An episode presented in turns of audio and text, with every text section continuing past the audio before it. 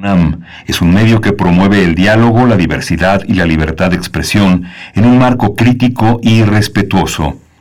Los comentarios expresados a lo largo de su programación reflejan la opinión de quien los emite, mas no de la radiodifusora. Radio UNAM presenta Primer Movimiento. El mundo desde la universidad.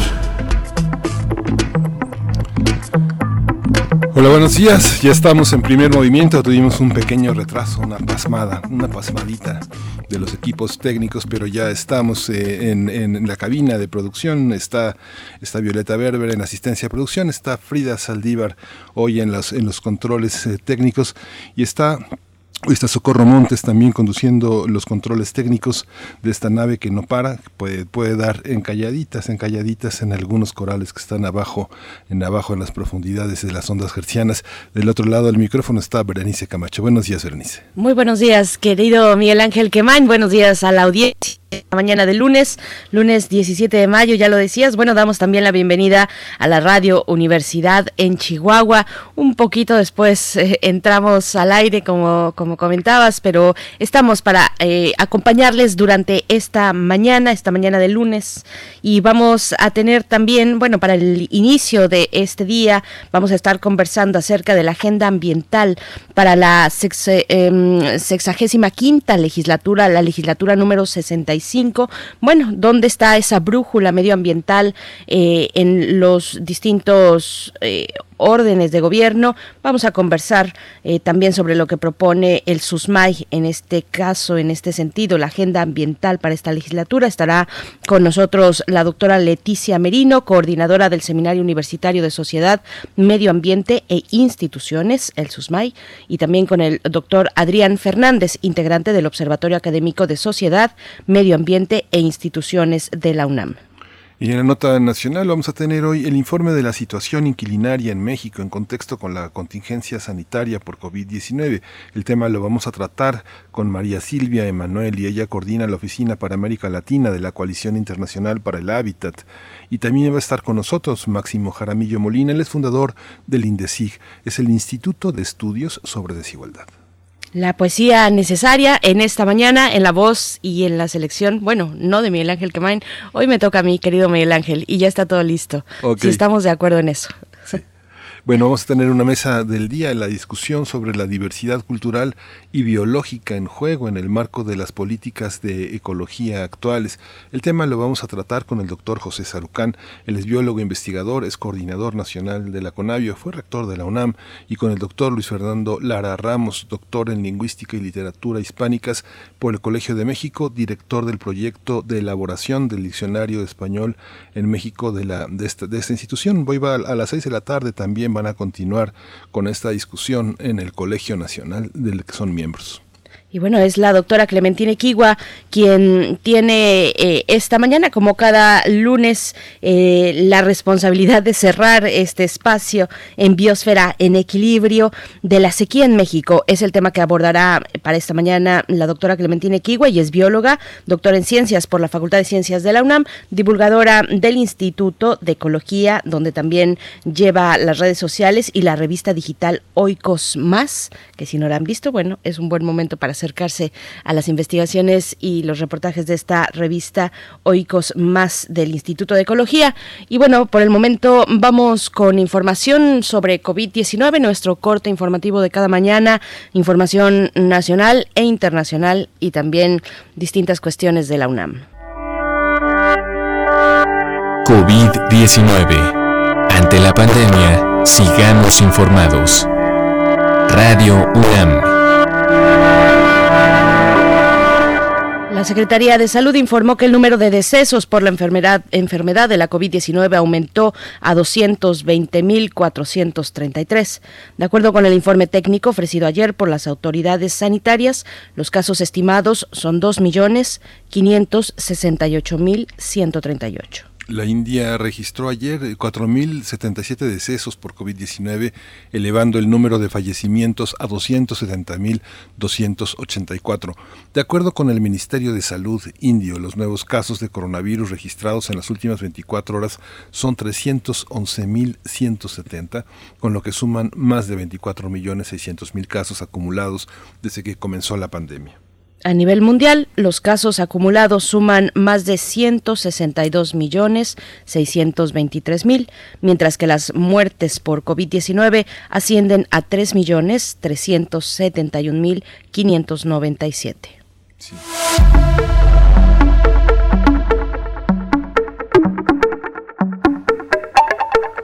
En el marco del Día de la Lucha contra la Homofobia, la Lesbofobia, la Transfobia y la Bifobia, que se conmemora este 17 de mayo, investigadores universitarios coincidieron en señalar que para evitar prejuicios y prácticas discriminatorias escalen hasta convertirse en crímenes de odio, es necesario reconocer en el mundo que la identidad de género es un derecho humano y por ello se debe respetar y aceptar a las personas que no son heterosexuales. César Torres Cruz, del Centro de Investigaciones y Estudios de Género, el CIEG, y Tania Esmeralda Rocha Sánchez, de la Facultad de Psicología de la UNAM, señalaron además que se debe alcanzar un cambio cultural para evitar actos que los dañen, que dañen a la comunidad de la diversidad sexual, tanto emocional como físicamente, y vulneren sus derechos fundamentales. Con la clase magistral, Técnicas de Diseño Sonoro para la Producción de Ritmos Híbridos, impartida por Diana Morena alias Coy, este lunes a las 10 de la mañana comienzan las actividades de FEMLAB 4, que presentará hasta el 22 de mayo una serie de encuentros protagonizados por mujeres en el ámbito de la música electrónica. Puede consultar el podcast de la entrevista de la conversación que tuvimos el viernes pasado sobre este importantísimo festival. Ampliamente. Estuvimos conversando el viernes pasado hacia el cierre con eh, Cintia García Leiva, la directora de Casa del Lago, y también con Diana Moreno. Bueno, pues las actividades inician hoy y estarán disponibles en los canales de YouTube de Casa del Lago y del Centro Cultural de España en México. No se lo pierdan, FemLab en su cuarta edición. Y bien, para esta mañana, esta mañana en que, que bueno, estamos eh, en lo que ya comentábamos eh, en el Día de la Lucha contra la Homofobia, la Lesbofobia, la Transfobia y la, Bifobia. Vamos con algo de música al respecto, a cargo de Madonna, nada más y nada menos, para prender esta mañana. Lo que vamos a escuchar se titula Vogue. Junto con Vogue se eh, difundió de forma popular una nueva forma de bailar. ¿Ustedes han visto este tipo de baile del Vogue y del ballroom? Es una nueva forma de bailar denominada voguing eh, en los años 80, 90 más o menos, y este baile tuvo su origen en los salones de baile pues underground de la comunidad LGBT en Nueva York. Evolucionó a partir de la cultura del ball del Harlem en la década de 1960 y bueno, se caracteriza por hacer poses con los brazos, las manos que se tratan como si simularan una sesión fotográfica de alta moda. Así es que bueno, vamos a escuchar esto que se titula Vogue a cargo de Madonna.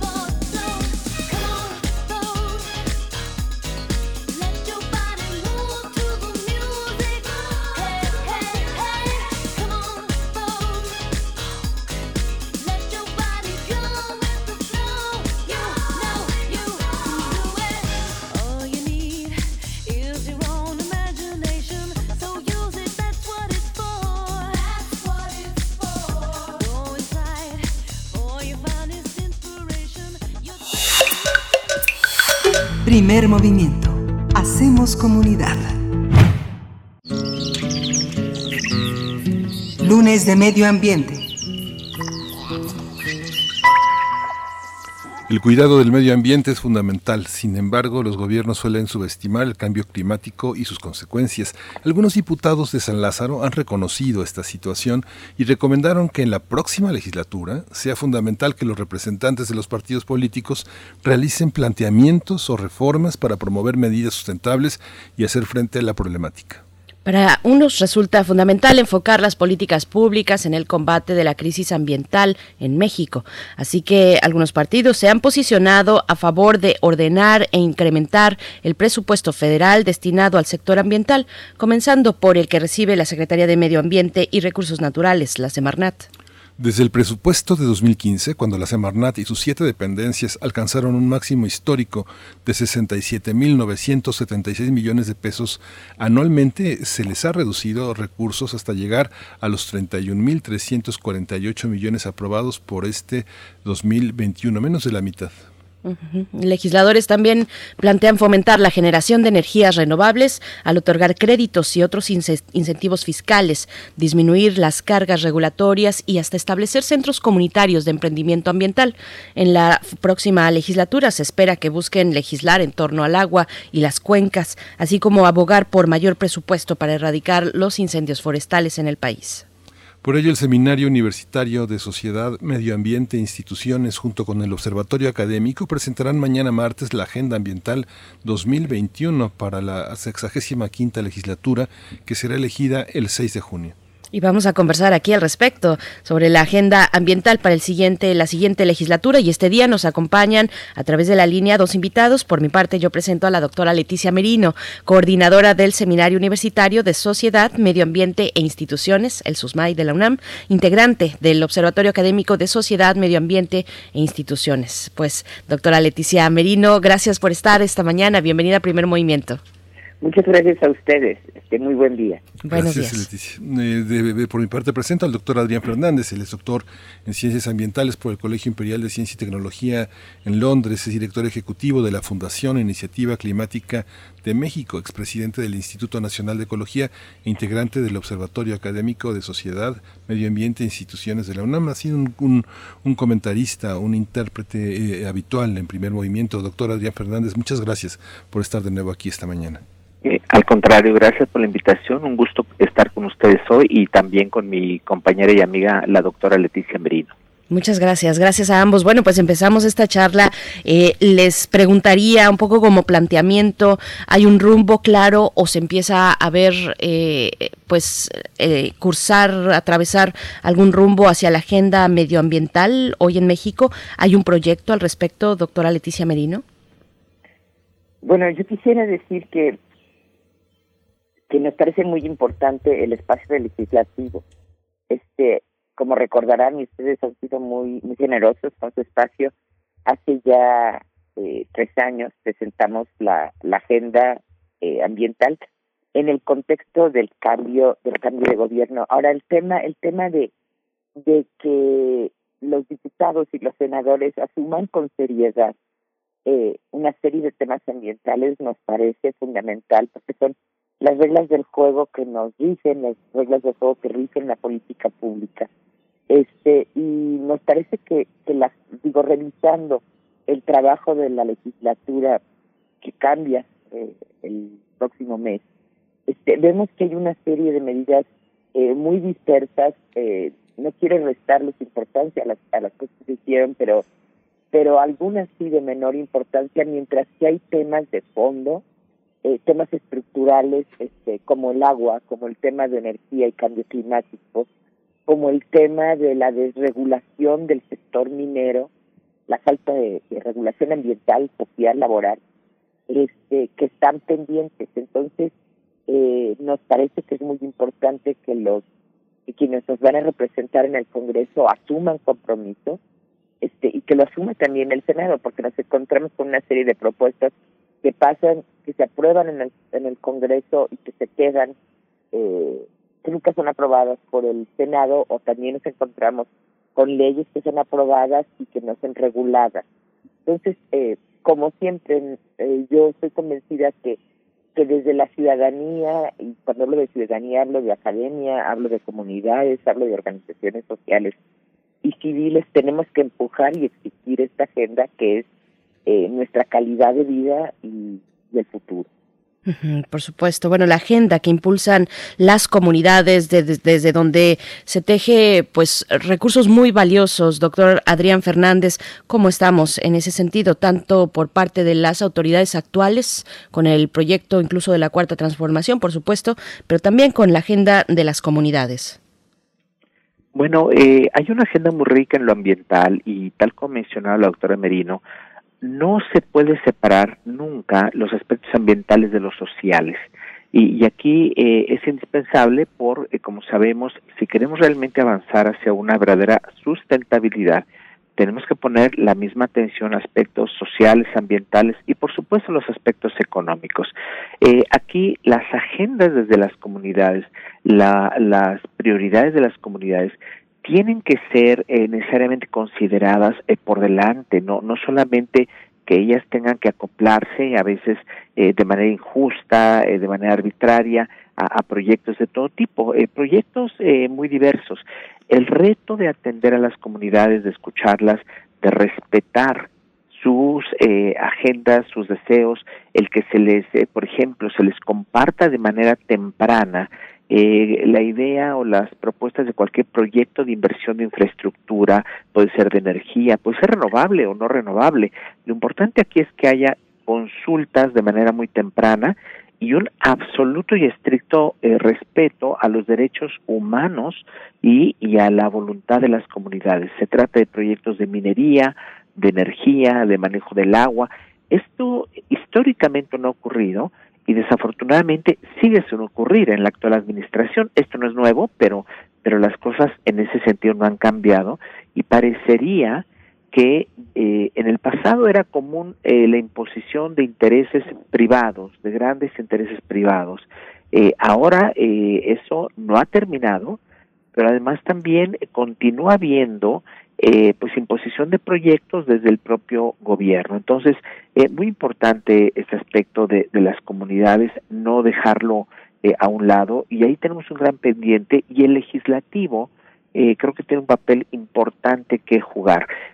cuando vemos el trabajo legislativo, que es tan, tan importante, también es fundamental, primero, que haya un cumplimiento de las leyes existentes, Segundo, como lo plantea eh, la agenda el SUSMAI, eh, es oportuno, es necesario revisar en cada uno de estos temas que mencionaba la doctora Merino, eh, revisar cuál es el marco legal actual y hay grandes necesidades por mejorarlo, por adecuarlo, además de la implementación eh, que ya mencioné.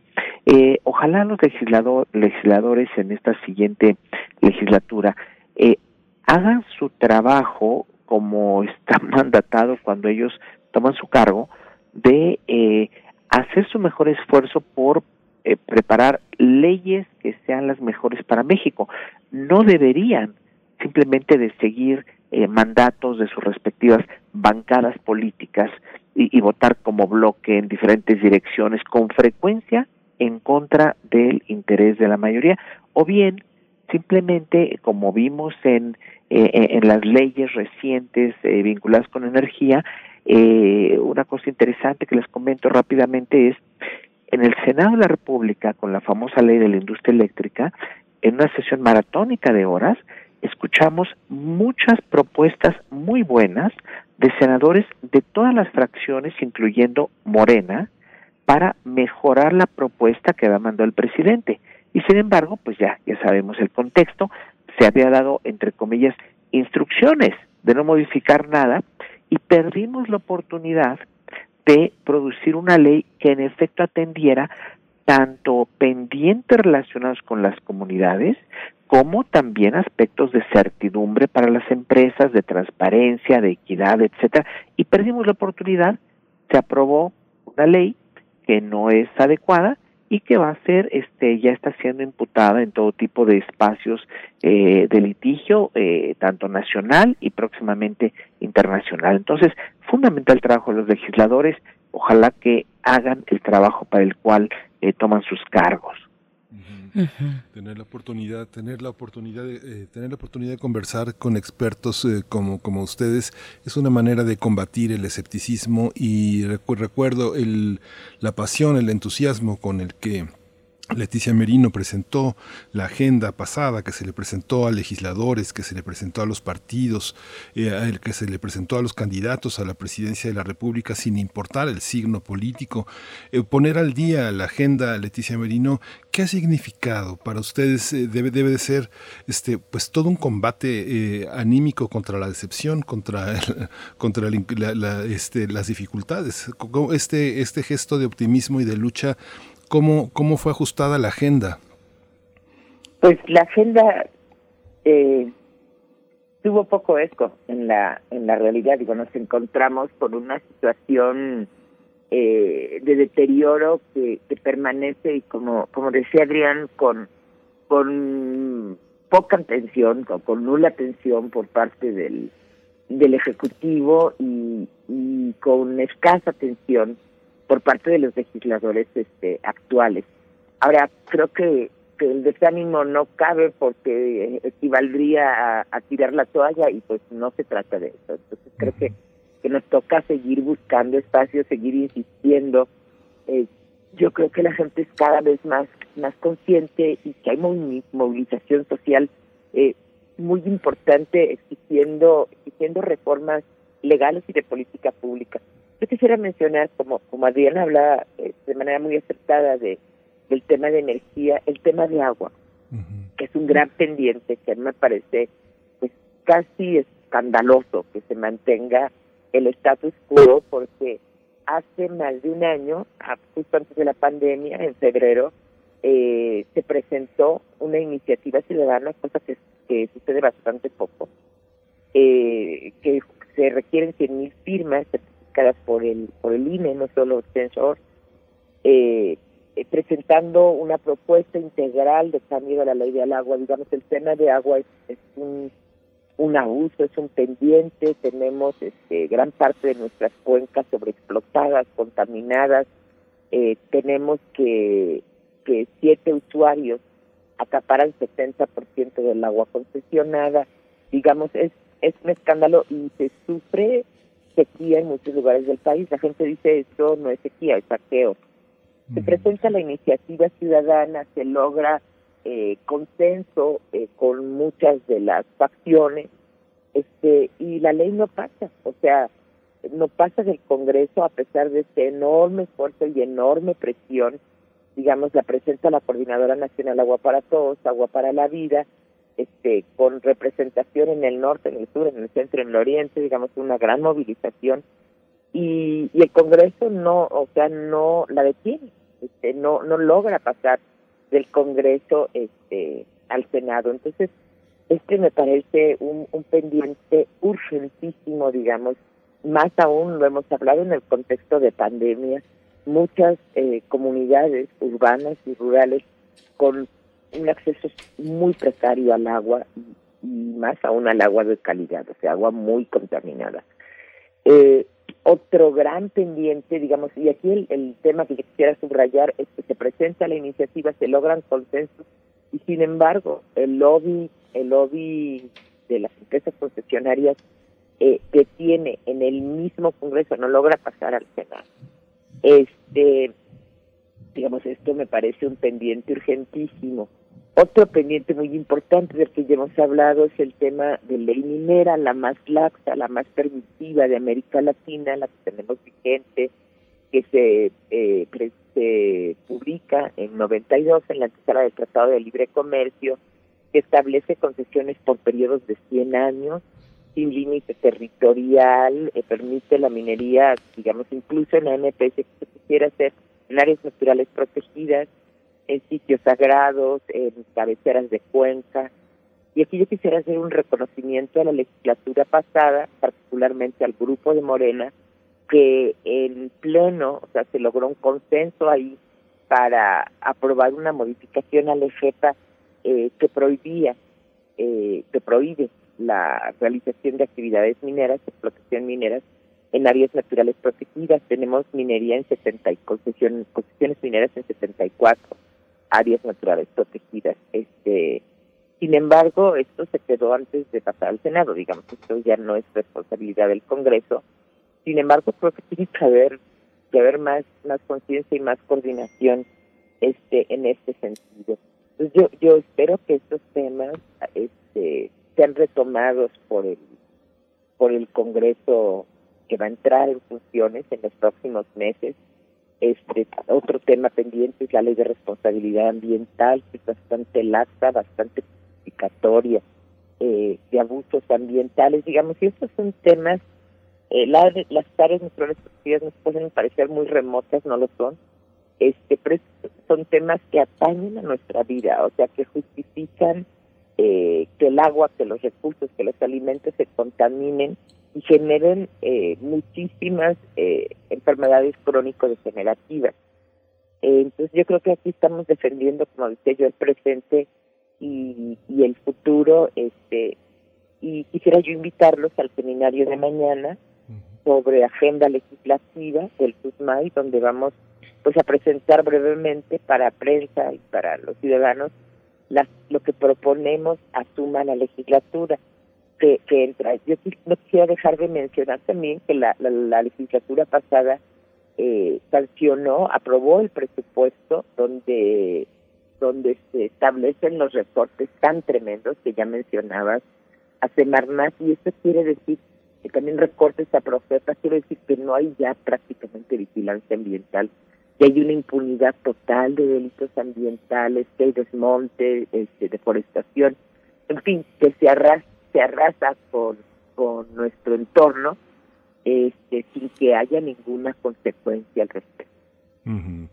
Doctor Adrián Fernández, la relación entre lo que menciona la doctora Merino, la, la, relación presupuestal y lo que usted mencionaba, esta, esta gran memoria jurídica que usted tiene y esta confianza pues en el pasado legislativo que debería operar para a favor a favor de lo de lo medioambiental uno cuando piensa en la próxima legislatura no pasa un poco como con los derechos sexuales y reproductivos que uno sabe que uno no puede esperar nada del PAN o del PRI o de Movimiento Ciudadano hay esa esa esa conciencia en la lucha ambiental frente a las iniciativas de los propios partidos eh, bueno eh, aquí desde luego es una cuestión eh, casuística, caso por caso. Eh, en el caso de eh, las cuestiones ambientales, daba algunos ejemplos la doctora Merino de algunas áreas, por ejemplo, déjeme mencionar de nuevo el tema de la minería. durante muchos, muchos años, se reconoció por sectores, digamos, ambientalistas, por académicos también, que como ya señaló la doctora, la legislación relacionada con minería, las concesiones, los términos de, de, de en los que se puede explotar la, minería en México, los mínimos beneficios eh, sociales, económicos eh, de, de, esta actividad para el país, en donde la mayoría de los recursos salen eh, hacia Canadá, hacia otros países. Bueno, todo eso es algo reconocido, pero desafortunadamente eh, seguimos igual, no se han ajustado las cosas, no han cambiado. ¿Y por qué no han cambiado? Porque eh, continúa este cabildeo, este lobbying al que se hacía referencia la doctora Merino.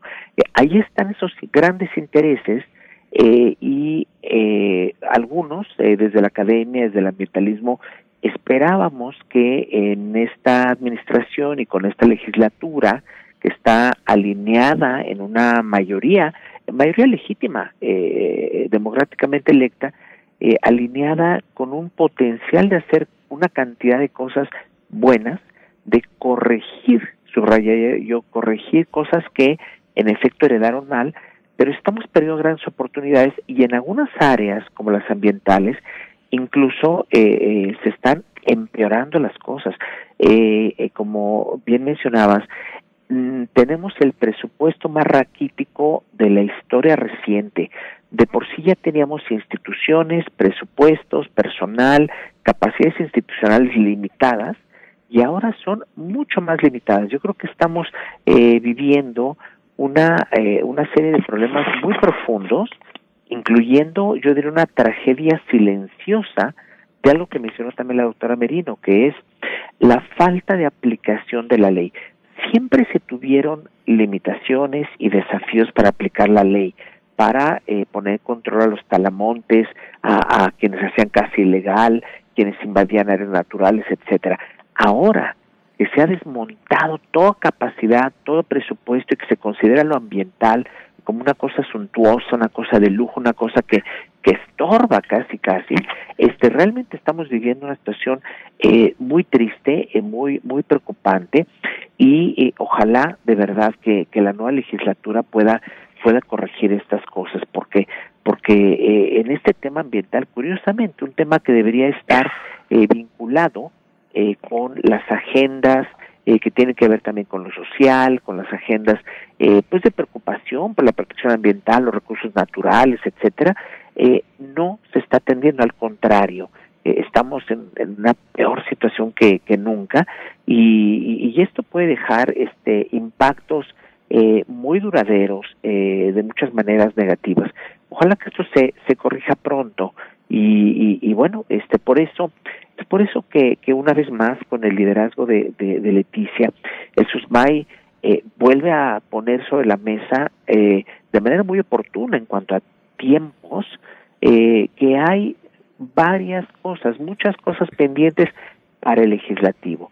Y de eso se trata el seminario de, de mañana y por eso la reiterada invitación que les hacemos a, a dar seguimiento a, a, a estas discusiones. Por supuesto, sí. Bueno, y, y, profundizar un poco más en ello antes de que el tiempo nos alcance, doctora Leticia Medino, qué es lo que vamos a poder eh, observar para este espacio que han dedicado a la agenda ambiental en esta legislatura.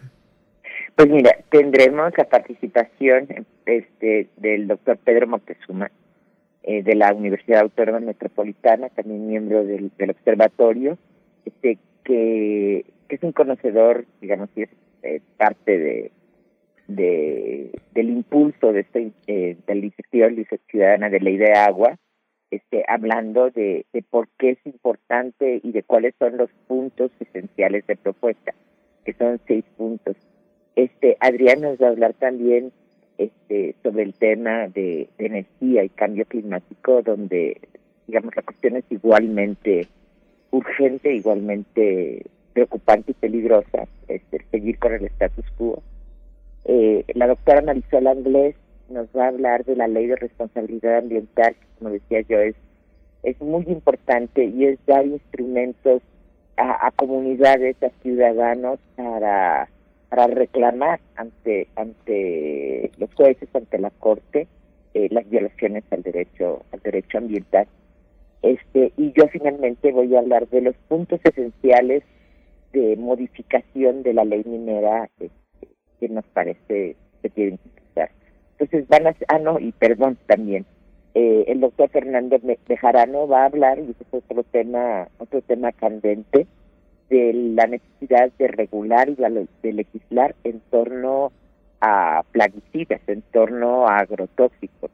Digamos, también existe una contaminación eh, muy preocupante eh, para trabajadores eh, agrícolas, para consumidores, del uso irrestricto de, de agrotóxicos en México, que, que, raya con lo escandaloso de nuevo. Pues son estos, estos cinco puntos de una agenda eh, que parece muy ambiciosa, que es mínima, son puntos que consideramos en la agenda de hace tres años, pero que ahorita estamos, estamos eh, traduciendo eh, en términos de modificaciones legales, de propuestas de modificaciones legales. Bien, pues doctor Adrián Fernández, también preguntarle al respecto eh, en esta cuestión del cambio climático. Bueno, tenemos en Estados Unidos con el nuevo gobierno, eh, pues un, compromiso al menos mm, que parece en el discurso muy muy fuerte y muy eh, pues en esa línea de una agenda ambiental. ¿Qué, ¿Qué significa esto para nuestro país? Eh, es pareciera a veces una relación de contrastes, tanto con los intereses de empresas extranjeras, eh, pero ahora también con esta visión del actual presidente de los Estados Unidos. Eh, sí, el presidente Biden ya lo ha planteado con mucha claridad. Ha puesto el combate al cambio climático como una de sus más altas prioridades. Se está haciendo propuestas de inversión de billones de dólares en infraestructura, eh, de lo que se conoce como eh, de baja intensidad de carbono o para la descarbonización de la economía en su conjunto, todos los sectores. Ahora, eh, tienen allá en Estados Unidos sus propios desafíos. Eh, no va a ser tan fácil eh, lograr eh, pasar toda la legislación y todos los cambios que el presidente eh, propone.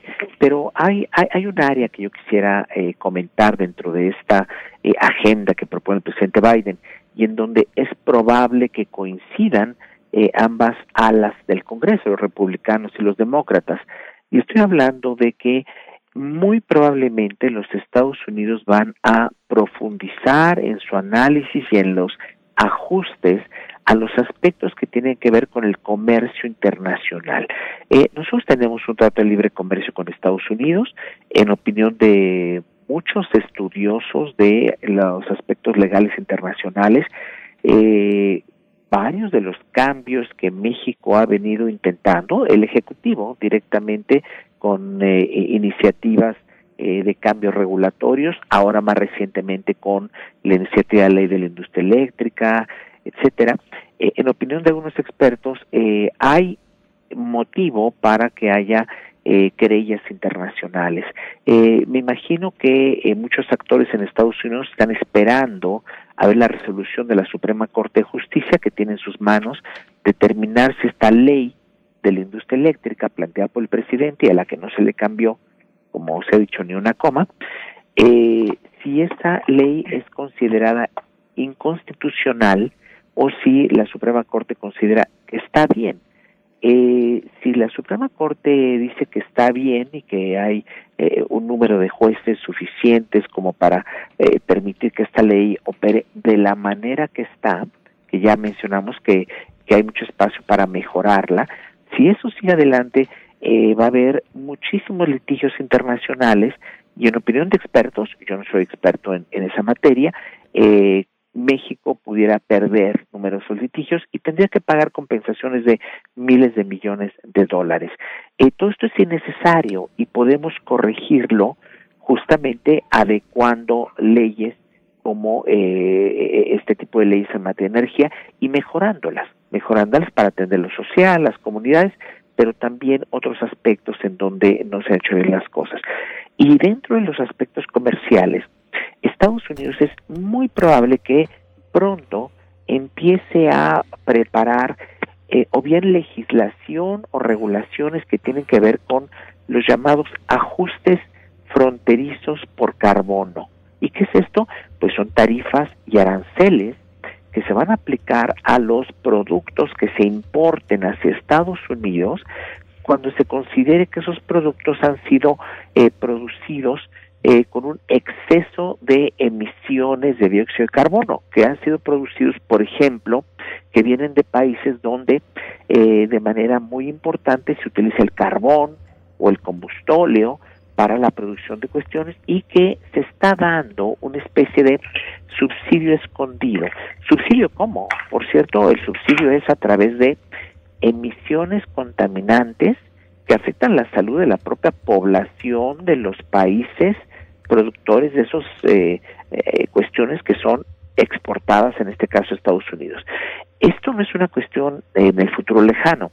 Europa ya tiene en su legislación y en su plan eh, de, del Pacto Verde aprobado hace unos meses y a través del cual van a llegar a cero emisiones para mediados de siglo, algo que también Biden ha prometido, por cierto, eh, ya tiene Europa este tipo de consideraciones de ajustes fronterizos por carbono.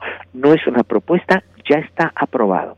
Entonces, y Estados Unidos hará lo mismo, eh, y es de entenderse porque si ellos se van a mover agresivamente a eliminar el carbón y a incrementar renovables, esto va a requerir inversiones muy cuantiosas y lo que no va a querer Estados Unidos es que otros países eh, incluyendo a México, por cierto, pudieran estar importando eh, o perdón, exportando hacia los Estados Unidos eh, productos, materiales, componentes, eh, acero, aluminio y muchas otras cosas que ha sido producido con grandes emisiones contaminantes, tanto de contaminantes que afectan a la salud, como de dióxido de carbono que está calentando el planeta. Así que se vienen cosas muy interesantes que ojalá que el gobierno de México y el Congreso en México, pues más pronto que tarde, empiecen a darse cuenta de esto, entender estos temas, se tienen que poder estudiar el Ejecutivo y el Legislativo para eh, eh, hacer su trabajo de mejor forma.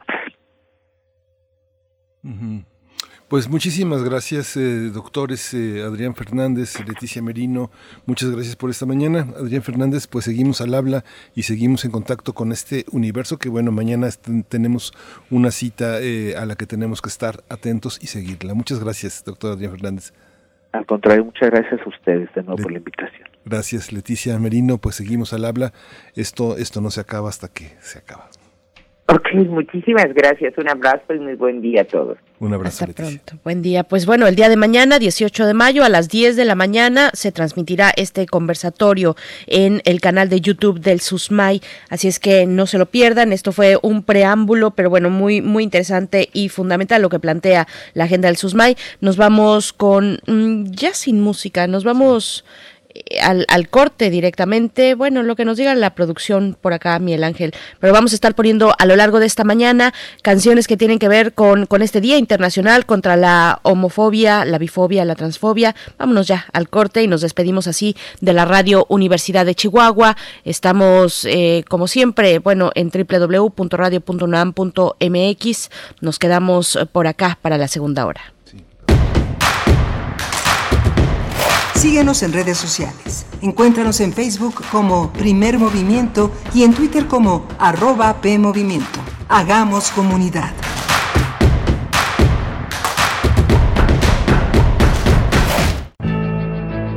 Con la pandemia tuve que dejar mis estudios porque en mi casa no hay internet. No alcancé a subir mi tarea porque la red de la escuela estaba saturada. Estaba en pleno examen y ¡zas! que se me va el internet. No, pues reprobé. Fuerza por México hará una ley para garantizar la cobertura de Internet de calidad para todos los estudiantes y las escuelas públicas del país. Que se conecte México. Todos somos Fuerza por México. ¿Quieres que en México siga la lucha contra la corrupción? ¿Quieres que sigan las pensiones para adultos mayores y las becas para las y los estudiantes? ¿Quieres que sigan los apoyos al campo y los programas sociales? ¿Quieres que el acceso a la salud siga siendo un derecho universal? ¿Quieres sacar al PRIAN de una vez por todas? Si tú quieres apoyar a ya sabes quién para transformar a México, entonces vota todo Morena. Vota por las y los diputados federales de Morena, la esperanza de México. Con Morena, las grandes decisiones del país las toma la gente. El pueblo guía nuestro proyecto de transformación. Hoy su voz suena más fuerte que nunca. El pueblo participa en la construcción del destino de México. Este movimiento es suyo. El pueblo elige a sus representantes y el destino de los proyectos y recursos de la nación que son suyos también. Nosotros respetamos la voluntad popular. Con Morena, el pueblo manda. Morena, la esperanza de México. La ciencia que somos. La ciencia que somos. Iberoamérica al aire. Conoce la voz de la ciencia a través de cápsulas, reportajes, entrevistas y reportes en vivo. Viernes de 10 a 11 horas por el 96.1 FM. O sigue nuestra transmisión live y consulta nuestro podcast radiopodcast.unam.mx. La ciencia que somos. Iberoamérica al aire. Una coproducción de Radio UNAM y las direcciones de divulgación de la ciencia y de las humanidades. En el PRI queremos que México crezca, que las mujeres vivan seguras, que los jóvenes sigan estudiando, que las y los mexicanos tengan salud, medicamentos y estabilidad. En el PRI trabajamos por las mujeres, por los jóvenes, por los estudiantes, por los adultos mayores, por las familias de México. PRI, el Partido de México. Habla Gaby Olvera, candidata a diputada federal. Aprendí de mis padres la honestidad y la vocación de servir. Soy mamá, esposa y una orgullosa naucalpense. Soy Gaby Olvera y quiero ser tu diputada federal. Naucalpan nos necesita a todos. Quiero que tus hijos regresen seguros a casa, que el dinero te alcance y tener un mejor acceso a los servicios de salud.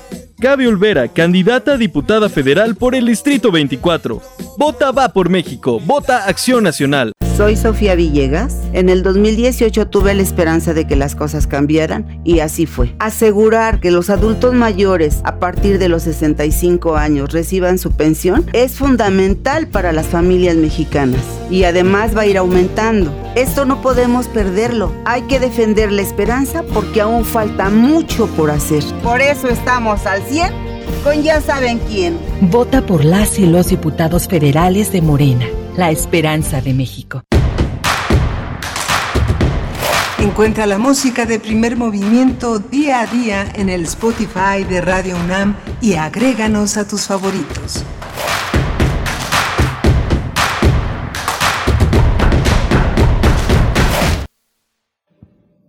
Hola, buenos días. Ya estamos aquí de regreso en primer movimiento, en la segunda hora de primer movimiento. Eh, tuvimos una conversación muy importante con Adrián Fernández y con eh, Leticia Merino en torno a la propuesta de la agenda, pues, de la agenda ecológica puesta al día para presentarla a los próximos eh, legisladores, a la sexagésima quinta legislatura. Ha sido una, una conversación muy interesante hemos acumulado todo un patrimonio en ese sentido. Le doy la bienvenida a, todos nuestros radioescuchas de la radio universitaria, a la radio Nicolaita, ya en Morelia, Michoacán, en el estado, en este gran estado de Michoacán, donde Morelia es la sede de esta radio universitaria. Frida Saldívar está en la producción ejecutiva, Violeta Berber en la asistencia de producción, Socorro Montes en los controles de la nave y Berenice Camacho lista ya del otro lado del micrófono. Berenice, ¿cómo suenan las gaviotas allá? Muy buenos días, Miguel Ángel Quemain. Suenan, empiezan a sonar y una gran diversidad de aves también que, que, tiene este lugar en el que todavía me encuentro y que estaré durante algunas semanas más. Pero bueno, con mucho gusto de saludarles, de saludar a la radio Nicolaita, de saludar a Morelia y a la Universidad Michoacana de, San Nicolás de Hidalgo. Un gusto siempre estar con ustedes durante esta hora en la que, bueno, tendremos información eh, y una charla, una charla interesante con Manuel, eh, con María Silva eh, Silvia Emanueli. Ella es coordinadora de la Oficina para América Latina de la Coalición Internacional para el Hábitat, el HIC-AL por sus siglas, y también Máximo Jaramillo Molina, fundador del INDESIG, el Instituto de Estudios sobre Desigualdad, para hablar del informe acerca de la situación inquilinaria en México, ahora en el contexto de esta contingencia sanitaria por COVID-19. Pues bueno, muchas cosas se han movido, nuestras rutinas han cambiado, las cuestiones de arrendamiento también han sido impactadas, además de la movilidad de muchas personas hacia sus lugares de origen, hacia sus con sus familias, con sus casas que han abandonado tal vez eh, un contrato de arrendamiento en, eh, en donde antes solían trabajar. Bueno, pues estaremos hablando de este impacto, Miguel Ángel, muy interesante porque podemos ver en las calles de muchas ciudades en el país, no solamente de la capital, por supuesto, de muchas ciudades, donde cada día más eh, aparecen estos anuncios de rentas y de ventas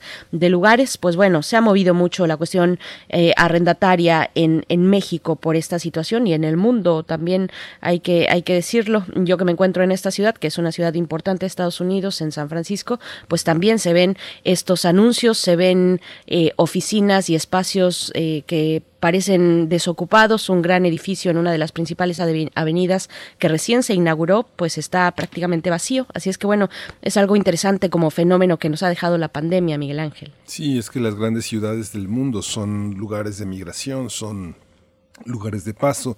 Casi siempre uno encuentra en esas grandes ciudades un departamento que está rentado hace 40 años, pero han desfilado muchísimas generaciones, muchísimas personas que han llegado a trabajar ahí con ese mismo contrato, este, prestando, cediéndolo temporalmente en las vacaciones, en fin, es algo, es parte de, la, de lo que tenemos que eh, aprender y entender en esta, en esta contingencia, que el regreso será distinto. Los, em, los empresarios, los patrones que desconfiaban tanto de sus empleados, en el trabajo a distancia, yo creo que la confianza se ha multiplicado, el compromiso, la responsabilidad de tanta gente que trabaja desde sus hogares, pues ha sido enorme. hemos sostenido gran parte de lo que muchas personas creían perdido, pues lo hemos sostenido, está sobre la espalda de mucha gente que todos los días nos empeñamos eh, a distancia trabajando como si estuviéramos ahí, ¿no? Por supuesto. Y bueno, algunos comentarios muy brevemente para irnos ya con nuestra nota nacional. Comentarios de la audiencia. Alfonso de Alba Arcos hace algunas preguntas que son eh, fundamentales y ojalá que se puedan desahogar también el día de mañana en este seminario, bueno, en este conversatorio sobre la agenda medioambiental para esta legislatura que presenta el SUSMAI de la UNAM. Dice Alfonso de Alba Arcos, siete usuarios, se pregunta, siete usuarios acaparan la totalidad de las concesiones del agua. ¿Qué significa eso? Cómo cabildean, quién integra ese oligopolio. Pues bueno, son preguntas fundamentales, Alfonso de Alba Arcos.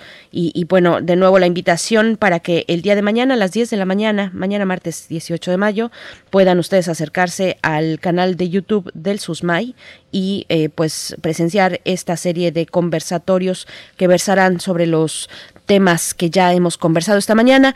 Y bueno, Miguel Ángel, sin más, creo nos vamos ya con la nota nacional. Vámonos.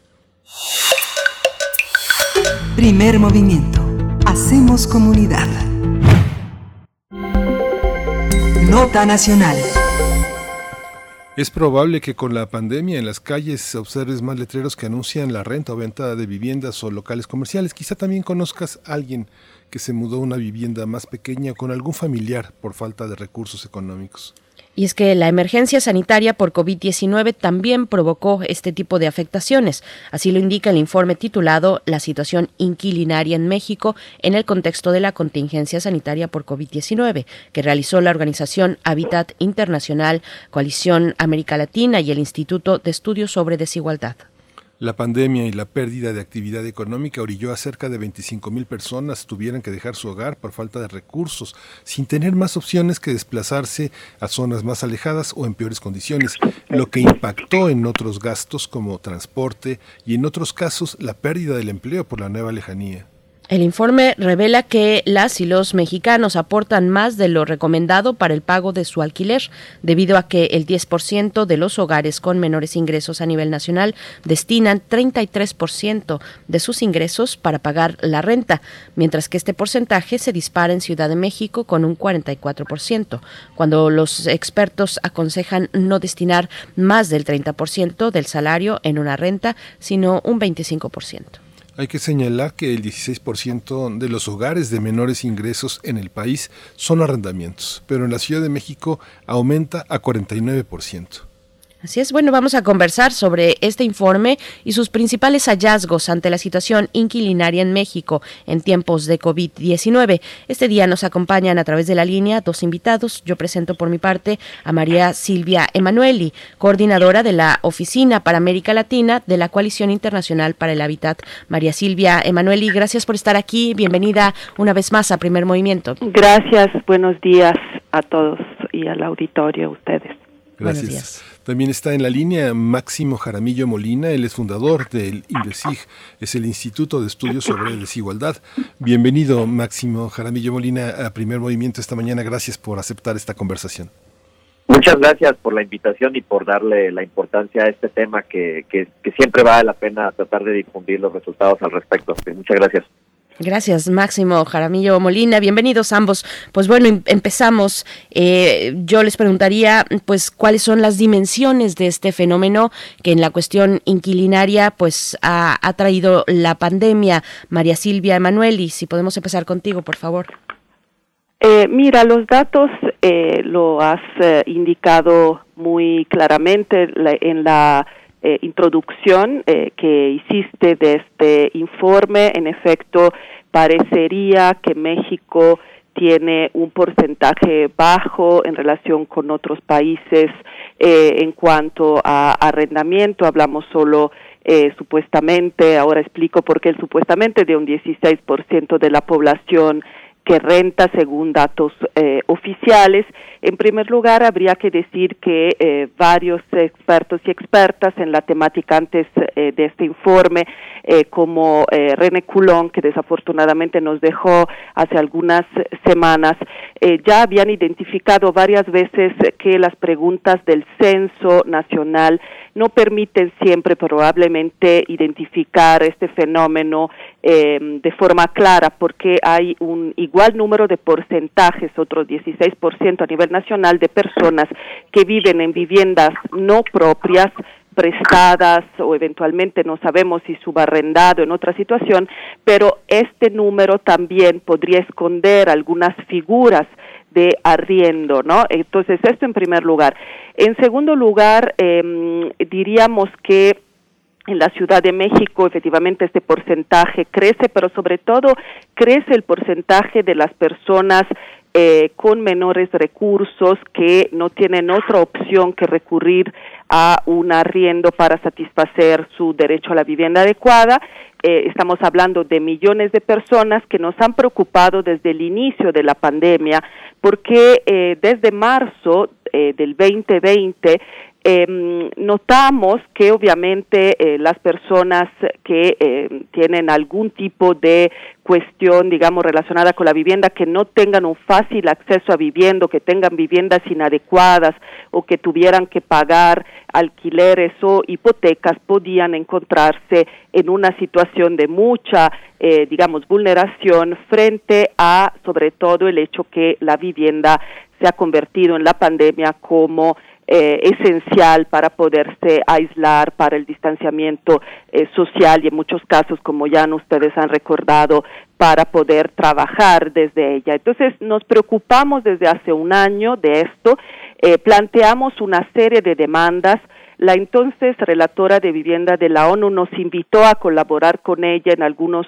lineamientos que emitió desde el mes de abril dirigido a los gobiernos del mundo en materia eh, justo de alquileres, desalojos y pago de hipoteca, eh, solicitando una moratoria y estas mismas eh, demandas hicimos al gobierno mexicano sin que hasta ahora hayamos logrado avances desafortunadamente en este sentido. Sí. Y bueno, preguntar, eh, Máximo Jaramillo Molina, si qué de estas situaciones, cuáles son estas, estas situaciones, cómo describirlas, cuáles son aquellas situaciones que más están preocupando a organizaciones como las de ustedes. Sí, eh, muchas gracias por la pregunta. Me parece que, como le decía Silvia, digamos, en principio el, el, problema fundamental que hemos visto es por un lado la pérdida de empleo y por otro lado la disminución de los ingresos. En, digamos, sabemos, eh, según datos de, encuestas que, que, nos han mostrado, por ejemplo, que hay 63% de los hogares que, eh, que reportó recibir menos ingresos, ¿no? Esto con base en, la INCOVID que, que, estuvo levantando eh, la Ibero. Y en ese sentido, esa pérdida tan fuerte de ingresos lo, lo primero que hace es eh, afectar a, una población que de, que de por sí ya era vulnerable en términos de, eh, de la situación inquilinaria, ¿no? Lo decían hace rato en la introducción, eh, por ahí sacamos el dato de cómo el porcentaje de, de hogares, sobre todo de hogares de bajos ingresos, que paga una renta en la Ciudad de México es casi tres veces más, digamos, llega casi al 50% tres veces más de lo que hay a nivel nacional. Es una vulnerabilidad especial, por decir así, la, la, de la Ciudad de México. Y esto especialmente afecta a, o principalmente afecta a jóvenes y a mujeres. Entonces el dato, por ejemplo, sube hasta 80%, 79%, eh, para ser exactos, cuando hablamos de eh, mujeres menores de, de 30 años, ¿no? Que, que tienen que pagar una renta, que son jefas de hogar y que tienen que pagar una renta día a día.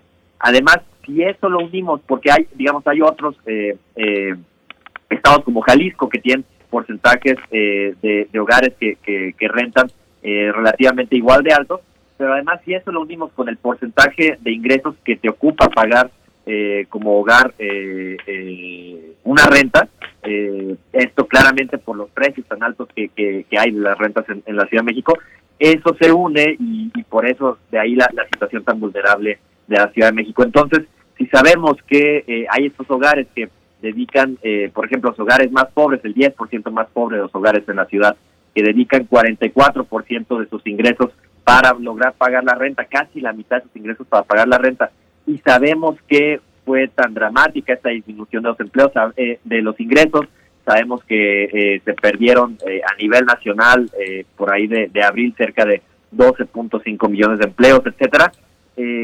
De ahí se entiende la, la, la magnitud de, de, la problemática, ¿no? La gravedad de la problemática. Esto, eh, digamos, además se configura en un mercado, el mercado inmobiliario, que no es un mercado que eh, se supone trabaja de una de una manera común como lo como lo dictan las leyes económicas no digamos el que haya menor demanda de, eh, de viviendas no necesariamente eh, disminuyó las las rentas y en ese sentido pues se, digamos se notó todavía más la afectación para los hogares eh, más vulnerables no eso de la mano de de la falta de políticas públicas que podemos hablar más tarde al respecto pues eh, termina teniendo esta consecuencia de eh, pues múltiples, digamos, numerosos hogares que no podían, eh, que no tenían lo suficiente para pagar la renta y en ese sentido pues las estrategias que, también reportamos con, con testimonios que hemos recabado y, presentado en el informe, las estrategias como pues simplemente tener que emigrar fuera de la ciudad, regresar con, con, la familia, este, en, muchas veces en condiciones de hacinamiento, etcétera, eh, digamos, estrategias o respuestas ante, ante la problemática que son eh, claramente muy graves.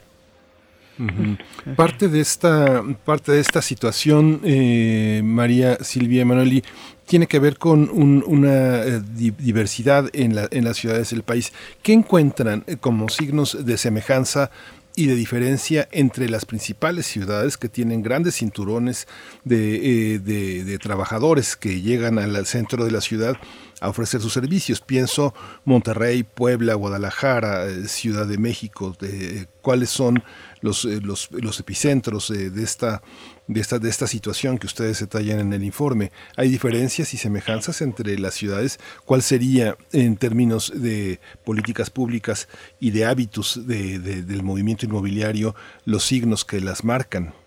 Mira, este informe eh, obviamente retoma, eh, decíamos, datos oficiales que demuestran que hay una concentración de la renta, digamos, en ciudades fronterizas, turísticas y las principales ciudades en relación con las medianas y las pequeñas. Es ahí obviamente donde hay más movimiento de población, donde hay eh, más migración efectivamente de, otras zonas y donde el alquiler es eh, la alternativa para muchas personas. También tenemos una población juvenil que recurre mucho al alquiler porque ya le es imposible eh, acceder a la vivienda a través de otras eh, fórmulas, digamos, a través de la propiedad, por ejemplo, o puede no estar interesada en asumir un crédito o no poder eh, hacerlo porque ya hace varios años eh, habíamos identificado en otro informe que se dirigió al Comité DESC, que solo que es el Comité de la ONU, que el, para el 76% de la población en el país no es posible adquirir una vivienda. Entonces, estas son las ciudades con mayor eh, presencia de población que alquila.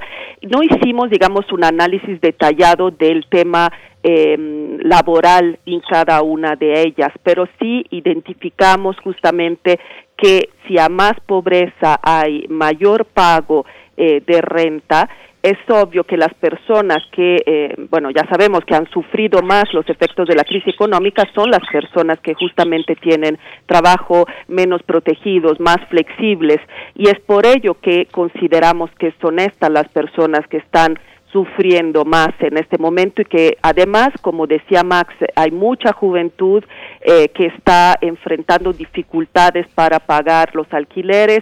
En nuestro informe analizábamos también o analizamos también eh, cuántas personas de estas eh, están recibiendo apoyos eh, del gobierno, otros apoyos de tipo eh, social y son muy pocas, obviamente, las personas jóvenes que los pueden estar recibiendo. Entonces, eso creo que está sucediendo en muchas de las ciudades del país, que hay jóvenes alquilando con trabajos, digamos, incluso después de haber estudiado, pero relativamente flexibles, que se pueden estar eh, perdiendo y que no tienen otra forma de eh, solucionar sus necesidades, su reducción de entradas que eventualmente dirigirse a la familia de origen, regresar a la familia de origen o pedir, eh, digamos, a también amigos de hacerles un espacio, eh, muchas veces en lugares hacinados.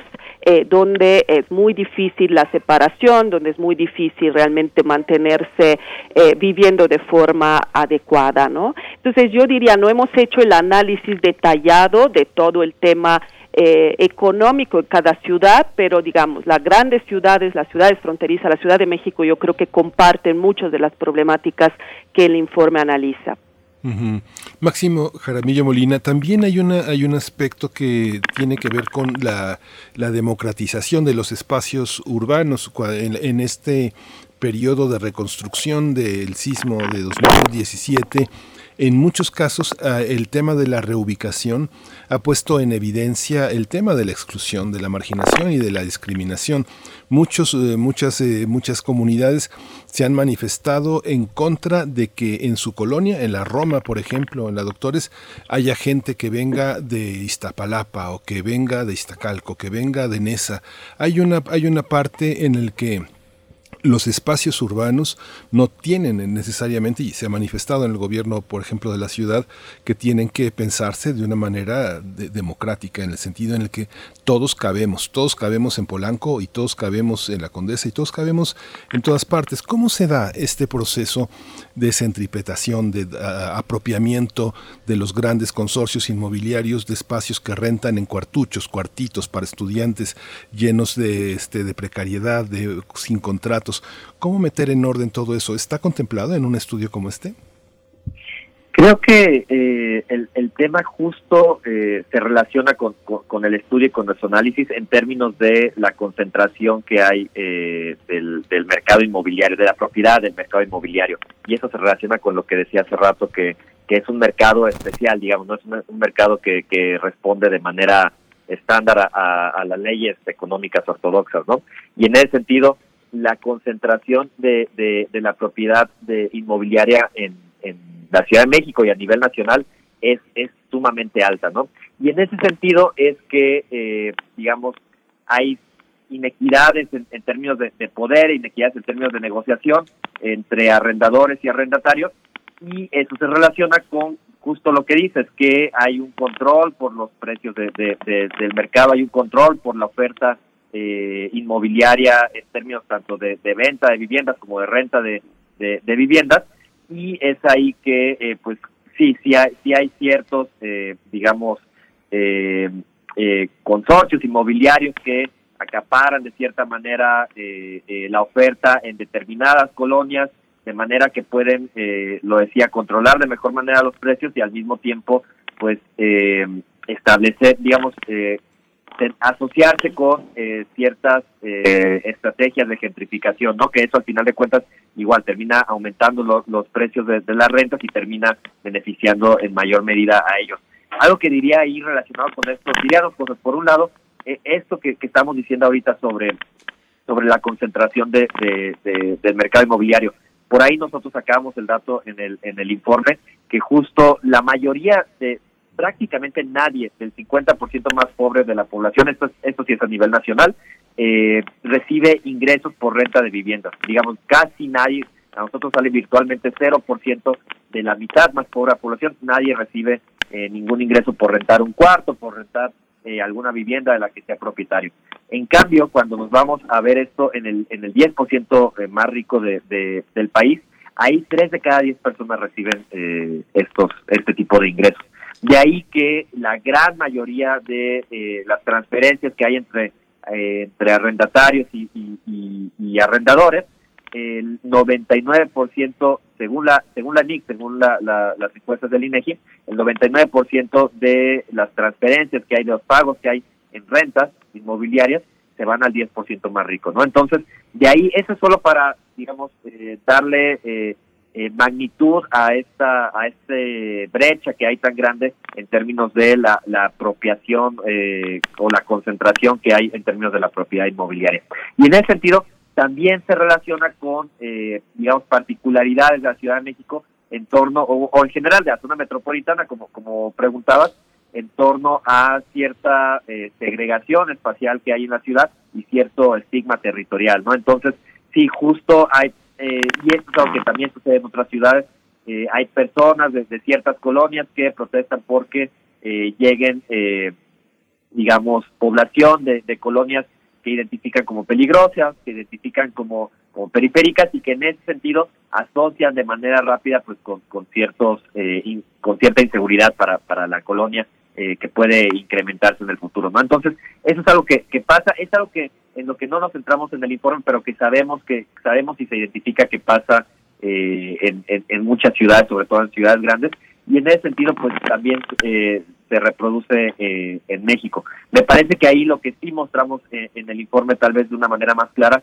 es justo esta parte, en, en la parte de los testimonios, eh, cómo queda claramente reflejado esto que, mencionaba sobre rentar cuartos pequeños, sobre rentar vivienda que realmente es, es, sumamente precaria en términos de sus condiciones, en términos de hacinamiento, y a pesar de eso, por las colonias en las que están y por el proceso de gentrificación, pues terminan, terminan teniendo eh, precios eh, que, parecen eh, espeluznantes para, para lo que se está ofreciendo, ¿no? Y de esto hay, hay, hay mucho que hasta en mismas redes sociales se puede encontrar respecto en términos irónicos, de cómo justo rentan eh, un cuartito que realmente es una bodega tal vez y se adaptó para que fuera eh, una pues una vivienda en, el techo de, algún edificio departamental en la Condesa o en la Roma y pues lo rentan a precios realmente eh, elevados para lo que se está ofreciendo. Entonces, me parece que eso sí se está sí se está mostrando en el en el en el informe y relacionado pues justo con esta parte de la concentración del mercado, creo que creo que es muy importante como mencionas eh, eh, este proceso de gentrificación.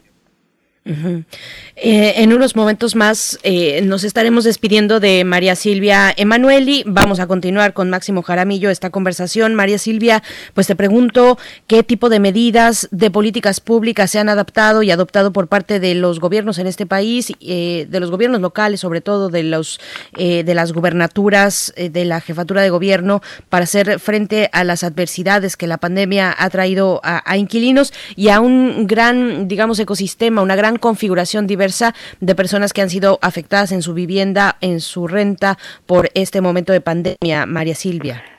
Pues la respuesta es que no hay medidas eh, en México ni a nivel federal ni a nivel eh, local en apoyo a eh, el tema del alquiler. el informe analiza justamente todo las, todas las medidas enfocadas a vivienda que han implementado desde marzo del año pasado más de 12 países en el mundo, detalla todos estos, eh, todas estas políticas, eh, la, en, cuanto a América Latina, la más relevante, la más completa, la más eh, duradera, en cuanto a emergencia ha sido la política pública argentina, digamos, lo que ha establecido Argentina para eh, digamos, sobre todo evitar que las personas fueran desalojadas durante pandemia, que no se incrementaran los precios de los alquileres en una época determinada que fue para ellos de marzo 2020 a marzo 2021 y que si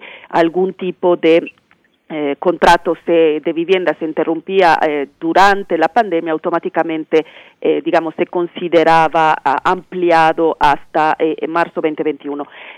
desafortunadamente en México no ha habido nada similar. Eh, a partir de un desalojo que se llevó a cabo de una forma muy violenta, eh, sin tapabocas, eh, en el mes de noviembre del año pasado en la calle de Puebla 261, regresamos a poder dialogar con autoridades de la Ciudad de México sobre las medidas para parar los desalojos y eventualmente apoyar la renta.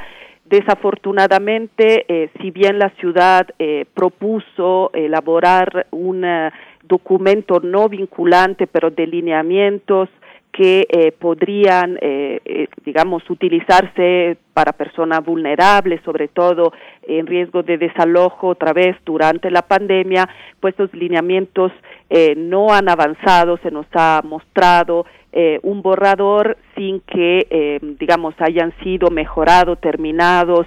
Entonces, diríamos, en general, eh, no han habido políticas eh, públicas en relación con esto. En el informe sí se reportan eh, las decisiones tomadas por parte del Infonavit en relación con sus derechos habientes, pero es una situación totalmente diferente, es una situación que tiene que ver con el pago del crédito al Infonavit.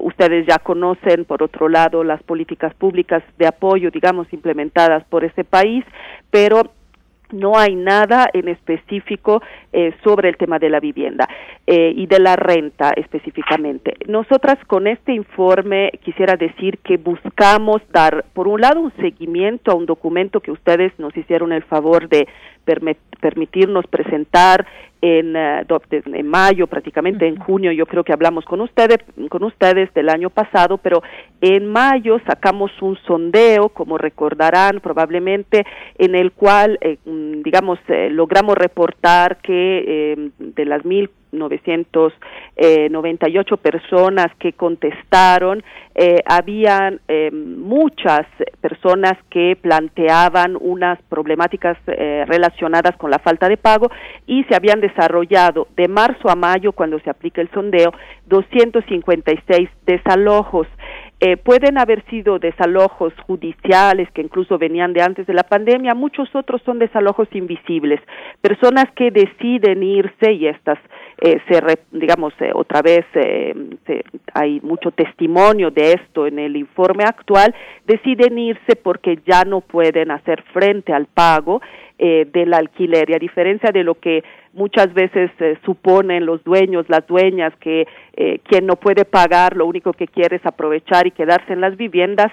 No es así la fotografía que nuestro sondeo y ahora el informe nos dan es de una mayoría de personas que deciden obviamente dejar las viviendas y digamos no aprovechar de la situación para quedarse pensando que como los tribunales están cerrados, ahí pueden estar porque no los van a desalojar con facilidad. Entonces, esto ya lo habíamos hecho en mayo seguimos insistiendo sobre la necesidad de mirar esta problemática, de verla. La Academia en México ha dejado durante muchos años de trabajar el tema del alquiler. Creemos que hay que volver a mirarlo, tanto desde la academia como eh, la, opinión pública y este tipo de programas eh, nos ayudan a hacerlo. Pero además queríamos eh, realmente poner en discusión determinadas narrativas. Ahora Max ya habló de la concentración de la renta. Cada vez que se plantea en este país, pero también en otros, que se podrían eh, establecer medidas de política pública que reglamenten mejor el alquiler o que establezcan un, un tope máximo de pago del mismo o una serie de otras medidas, siempre se sale diciendo no, porque, eh, digamos, la clase media o la clase media baja que no tendrá una pensión, eh, cuando se jubile depende de eh, la vivienda en renta. No toquemos a esta clase media que ha hecho mucho sacrificio para adquirir una vivienda. Bueno, este tipo de informes nos muestran que en realidad sí podemos tomar medidas porque hay una concentración de la renta en los que podríamos llamar grandes tenedores. No estamos hablando de mayorías de pequeños propietarios a ellos con ellos se puede hacer un discurso diferente, se puede diferenciar, pero aquí hablamos de grandes tenedores que concentran renta y por los frente a los cuales sí se pueden tomar medidas. Entonces, creo que este informe nos ayuda a seguir, espero, dialogando con las autoridades que no han hecho lo que esperábamos hicieran o otras cosas que hubieran podido también proponer y que nos ayude como sociedad a mirar la realidad eh, del alquiler y también de la vivienda, digamos, eh, a través de este tipo de ejercicios que esperamos que sean seguidos por muchos más. Pues María Silvia Emanueli, coordinadora del ICAL, la Oficina para América Latina de Coalición Internacional para el Hábitat, te agradecemos como siempre esta charla. Nos quedamos al habla con Máximo Jaramillo Molina y nos despedimos de ti, María Silvia. Muchas gracias. Muchísimo gusto estar con ustedes una vez más. Hasta luego. Hasta pronto. Gracias. Bien, Máximo. Pues bueno, hay mucho que seguir conversando. Yo me quedé pensando en la cuestión de la reforma fiscal, por ejemplo, y los estímulos eh, para el caso de... Eh, de las cuestiones de renta, pero, pero un poco también ampliar esta situación sobre eh, las medidas que se han tomado por parte de los gobiernos para hacer frente a, esta, pues las adversidades que ha traído la pandemia en el caso de las personas que rentan, que son, que son tantas en el país o que somos tantas en el país. Sí, eh, creo que justo lo que vale la pena hacer, digamos, la comparación cuando tratamos de, mostrar la falta de políticas públicas que, que, decía Silvia se, da en México, eh, justo vale la pena poner ejemplos de, lo que sucede en otros países, ¿no? Y lo decía, lo decía Silvia con, Argentina, por ejemplo, el caso también de Colombia es eh, durante los meses más crudos de, la crisis eh, el año pasado llevó a cabo esta política que, que, mencionaba de cierta manera Silvia, que es suspender los desalojos por falta de pago, ¿no? Los los los desalojos forzosos, que es como se le conoce, judiciales, se le suspenden y, ya no se permite que, que, que, los juzgados puedan emitir eh, eh, los, los, los, desalojos, ¿no? Esto pasó también en otros países, digamos, de, lo decía Argentina, eh, Silvia, también en otros países de altos ingresos, como, como Alemania, como Estados Unidos. En otros pasó es, esto que se hablaba sobre la suspensión de, del pago de alquiler o hipotecas, pero también en otros tal cual se, se declaró la moratoria del pago de alquiler o hipotecas. ¿Y qué significa eso? Eh, el caso de España es, es, particularmente especial porque allá lo que se hace es se declara que, que, los eh, que, las personas que rentan no no digamos por el momento no están obligadas a, pagar la, la, renta como normalmente se hace pero con la, la salvedad de eh, esto digamos no aplica para las personas que, reciben renta y que eh, dependen fundamentalmente de este ingreso, que es un poco lo que decía Silvia. A lo mejor sí hay algunos pequeños arrendatarios, eh, digo, eh, arrendadores que pues reciban ingresos que a lo mejor sean de clase media, clase media alta, pero pero digamos no no con un con, ingresos holgados y que sí realmente dependan de, de, estas rentas. Bueno, ahí no aplicaba esta política, pero para los grandes tenedores, para las grandes inmobiliarias, pues claramente sí aplicaba esta, esta eh, política de eh, la moratoria de rentas. ¿Con qué se relaciona esto? Con que al final de cuentas así funciona de cierta manera el mercado. De, en gran medida lo que hacen eh, los, grandes tenedores de, viviendas es que para evitar que baje el precio, pues arriesgan o digamos se sacrifican, y lo estoy entrecomillando, de cierta manera a tener un mayor tiempo, un mayor número de meses sin que tengan inquilinos con tal de encontrar a alguien que esté dispuesto a, pagar el precio alto que, ellos están estableciendo, ¿no? Entonces, esto al final de cuentas, esta moratoria de pagos es algo que eh, de cierta manera hacen los, los, grandes tenedores, pero pues aquí en forma de política pública y para beneficiar a, los hogares eh, con menos ingresos, ¿no? Otro que se hizo es, como, como decía Silvia, en Argentina, también esto eh, sucedió en Colombia y también en países de, de ingresos altos como Estados Unidos o Reino Unido, digo, perdón, España y Reino Unido, esto de prorrogar los, las negociaciones de los contratos de alquiler. Pero digamos, todo esto es de cierta manera políticas públicas que eh, inciden directamente en el mercado inmobiliario. Hay otras políticas públicas que al final de cuentas terminan beneficiando a las personas eh, eh, inquilinas, que, que, se hicieron, por ejemplo, lo, lo, que sabemos muy bien porque son vecinos en Estados Unidos, estos cheques que daban de transferencias monetarias eh, eh, para prácticamente toda la población, lo que desde políticas sociales eh, llamaríamos algo similar a, a un cuasi ingreso eh, básico universal, que al final de cuentas son transferencias monetarias extras que tratan de ayudar a los hogares que, que, más han sufrido la crisis de la manera que mejor lo puedan distribuir estos hogares ya el gasto, ¿no? Eso en México, pues seguramente al, al casi 50% de, de hogares que pagan renta eh, de bajos ingresos en la Ciudad de México, pues seguramente lo hubieran eh, podido a lo mejor dedicar al pago de renta y no tuvieran que haber eh, dejado su vivienda o hasta dejado la ciudad, ¿no? Entonces, este tipo de transferencias monetarias son sumamente importantes. los seguros de desempleo, por ejemplo, ante la cifra tan tan grave que decíamos hace rato de, millones de empleos que se perdieron, pues también ayudaría para tratar de aminorar el número de, hogares que eh, tuvieron que dejar sus viviendas por, por impago en las rentas, ¿no? Entonces, también estas políticas que no necesariamente están 100% relacionadas con, con la situación inquilinaria, también ayudan y también eh, brillaron por su ausencia en México. Entonces, lo que decía eh, Silvia es, es, es, importante. Reportamos que en México eh, eh, hubo ciertas políticas para eh, quienes ya tienen créditos en el Infonavit o aumentaron los créditos del Infonavit, que, de hecho se, se anunció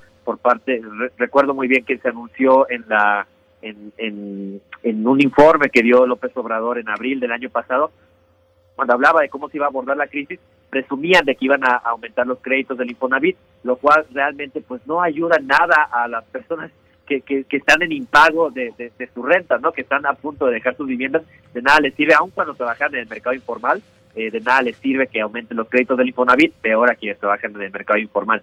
Por ahí este también otras políticas para este año que en algunos gobiernos locales hicieron dentro de sus, eh, digamos, dentro de lo que sí pueden hacer, pues es eh, hacer descuentos en el pago de predial lo cual pues también como nos damos cuenta de hecho es hasta regresivo porque el problema si estamos diciendo que en México es que son unos cuantos o, no es una mayoría eh, en términos de, las personas de menos ingresos eh, quienes tienen propiedad pues que hagan descuentos al impuesto que justo graba a las personas propietarias de vivienda pues claramente no beneficia a quienes más tendríamos que beneficiar no entonces en ese sentido me parece eh, importante señalar que por más que hay distintas formas de, tratar de atender la problemática eh, inquilinaria en términos de política pública, pues prácticamente todas brillaron por, por su ausencia en México a nivel nacional y prácticamente en todo el territorio eh, a nivel local.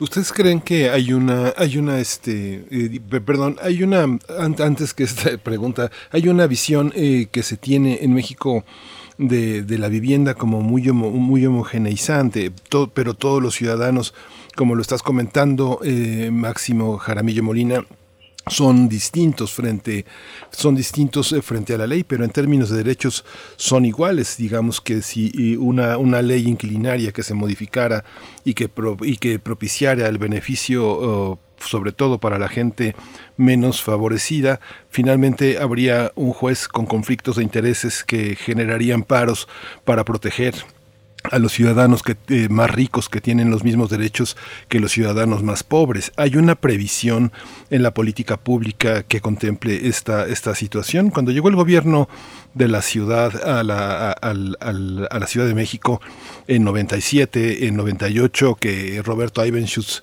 ocupó el, el Instituto de Vivienda, Ivenchust, que era un, académico, un intelectual, trataron de desarrollar consensos con la Cámara, la Asamblea de Representantes en ese momento para generar mecanismos de, este, de apoyo a la, a la gente menos favorecida. ¿Esto es viable? ¿Los grandes, eh, los grandes eh, negociantes del mercado inmobiliario lo permiten? ¿No está en contra también de sus intereses y también, como insistía en la pregunta anterior, en un espíritu muy discriminatorio de las clases más altas en las ciudades más urbanizadas? Sí, me parece que, eh, digamos, ahí hay dos temas en términos, uno de, poder y otro en términos de, derechos y, tributación, o, al final de cuentas políticas públicas que, son distintos pero están relacionados. En términos de intereses, como bien decías, eh, en muchos sentidos, eh, gobernantes que han estado en la Ciudad de México y también en, otras de las de nuestras ciudades grandes, yo conozco muy bien el, caso de Guadalajara, justo tratan de de negociar al final de cuentas con los grandes intereses eh, inmobiliarios eh, locales, ¿no? Eso es, es, complejo por justo por, por el poder tan tan tan grande que, que, tienen en términos económicos y que al final de cuentas esto termina repercutiendo también en la esfera eh, política, por decirlo así. Pero al final de cuentas se intenta y en muchos casos se, se logran ciertos acuerdos. Si, si hay justo ventajas para ambos lados, si se muestra eh, voy a voy a hacer un ejemplo, este, eh, digamos, eh, ilusorio. se muestra que a lo mejor si si hubieran si hubiera permitido que ciertos arrendatarios se quedaran en sus viviendas y, no fueran presionados a, salir de, de, a desalojarlas, pero pues que hubiera un acuerdo de que acabando cierto número de meses pudieran eh, pagar algo de lo que no pagaron durante eh, los meses pasados o digamos algún tipo de negociación, tal vez tendrían también un mayor beneficio eh, que el simplemente desalojar a las personas y pues como ustedes eh, han visto en la ciudad, pues tener letreros de renta y tenerlas vacías por, por muchos meses, ¿no? Tal vez les podría haber beneficiado y en ese sentido tal vez cuando hay negociación colectiva se puede encontrar eh, un, mejor camino para ambas partes, ¿no? Entonces, en términos de intereses, me parece eh, que sí vale la pena hacer esas negociaciones, que sí se ha hecho en otros momentos y que valdría la pena eh, reflexionar si este gobierno lo han logrado hacer de manera correcta o no. Y por el otro lado, es justo lo, lo que decías en términos de, de, digamos, de la política fiscal y en general de las políticas públicas, en términos de no podemos discriminar a unos por frente de otros, pero al final de cuentas sí eh, la política eh, fiscal se basa, eh, y, eso pues digamos constitucionalmente, en términos de grabar según la capacidad de pago, ¿no? Y ahí no se habla en sí de, una discriminación tal cual a, a, los hogares tal vez más ricos, a las personas más ricas, sino simplemente se, se habla de atender de manera diferenciada las políticas públicas según la capacidad de pago, según eh, cuánto puedes aportar a, la, sociedad este, desde el estrato en el que estás, desde la posición en la que estás. Y en ese sentido, pues me parece que sí se justifica eh, ciertas políticas públicas de gasto focalizado hacia, hacia los hogares eh, más pobres y en este caso de, eh, pues al final de cuentas, ciertas eh, regulaciones en términos de cómo se relacionan, en este caso, los privados dentro de un mercado, ¿no? Que, que decía hace rato, no es un mercado cualquiera, es un mercado que tiene ciertas connotaciones muy específicas y en ese sentido, pues me parece que sí no se puede justificar eh, eh, una discriminación, digamos, a, los hogares eh, más ricos. Y eso, pues, los, abogados constitucionalistas, fiscalistas que, que saben más de este tema, pues, saben claramente cómo se puede justificar en términos legales esta parte que decía sobre la capacidad de pago. Pero me parece que eso es, eso es sumamente importante decir. Y al final de cuentas, vuelvo a lo, a lo primero, en términos de que el poder de negociación colectiva es mayor y al final de cuentas termina eh, rindiendo frutos eh, eh, usualmente para ambas partes. Estamos conversando con Máximo Jaramillo Molina, fundador del INDECIG, el Instituto de Estudios sobre Desigualdad.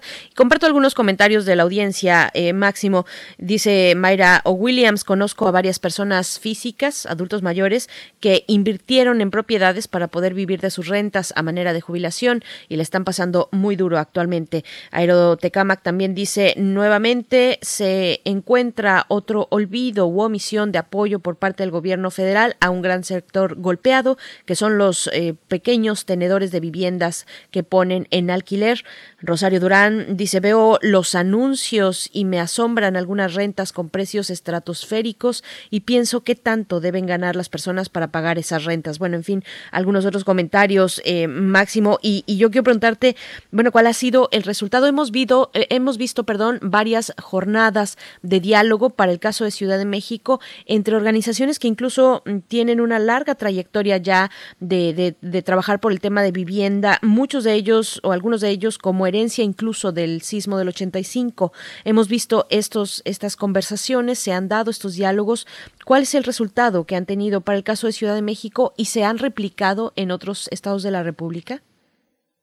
Sí, eh, comienzo nada más por esta parte que, que comentaban, en, que llegaban en comentarios, que se me hace sumamente eh, importante señalar sí, eh, eh, sí hay ciertas personas en el, digamos, en, en, de adultos mayores que son pequeños tenedores que efectivamente invirtieron durante muchos años. Algo que agregaría es que invirtieron justo con, con ciertos eh, contextos económicos sumamente diferentes a, los actuales y con ciertas políticas públicas que tal vez ya no existen ahora. Entonces también hay que hay que eh, entender esa diferencia intergeneracional en, las posibilidades que, que se tenía antes de adquirir vivienda desde las políticas públicas también, digo, a partir de las políticas públicas y las que hay ahora.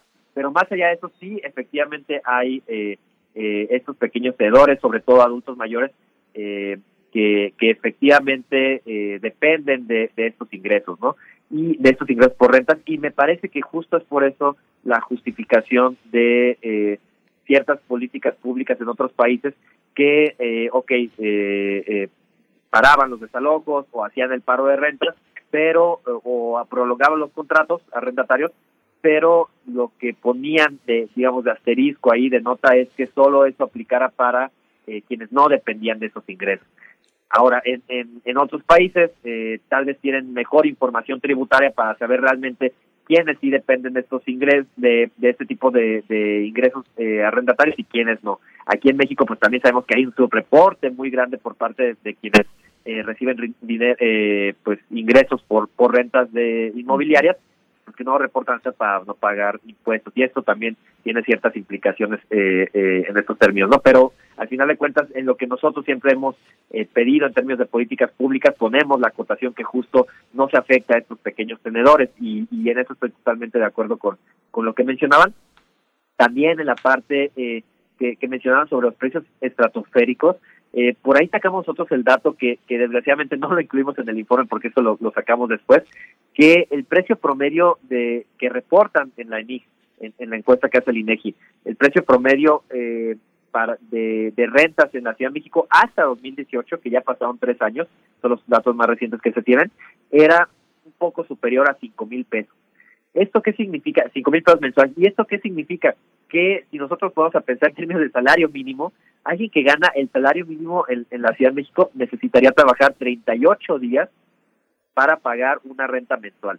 Y como sabemos, eh, eh, el mes no tiene 38 días, tiene 30 o si acaso 31 días. En ese sentido, eh, es, sería complicado pensar que hay, eh, digamos, que las personas que ganan un salario mínimo podrían eh, vivir eh, con los precios promedios que hay en la ciudad. Y claro, hay, hay lugares, eh, eh, digamos, que jalan el promedio hacia arriba, hay otros eh, que están que están más, más abajo de este precio, pero al final de cuentas nos muestra eh, lo, los precios estratosféricos que justo eh, nos mencionaban.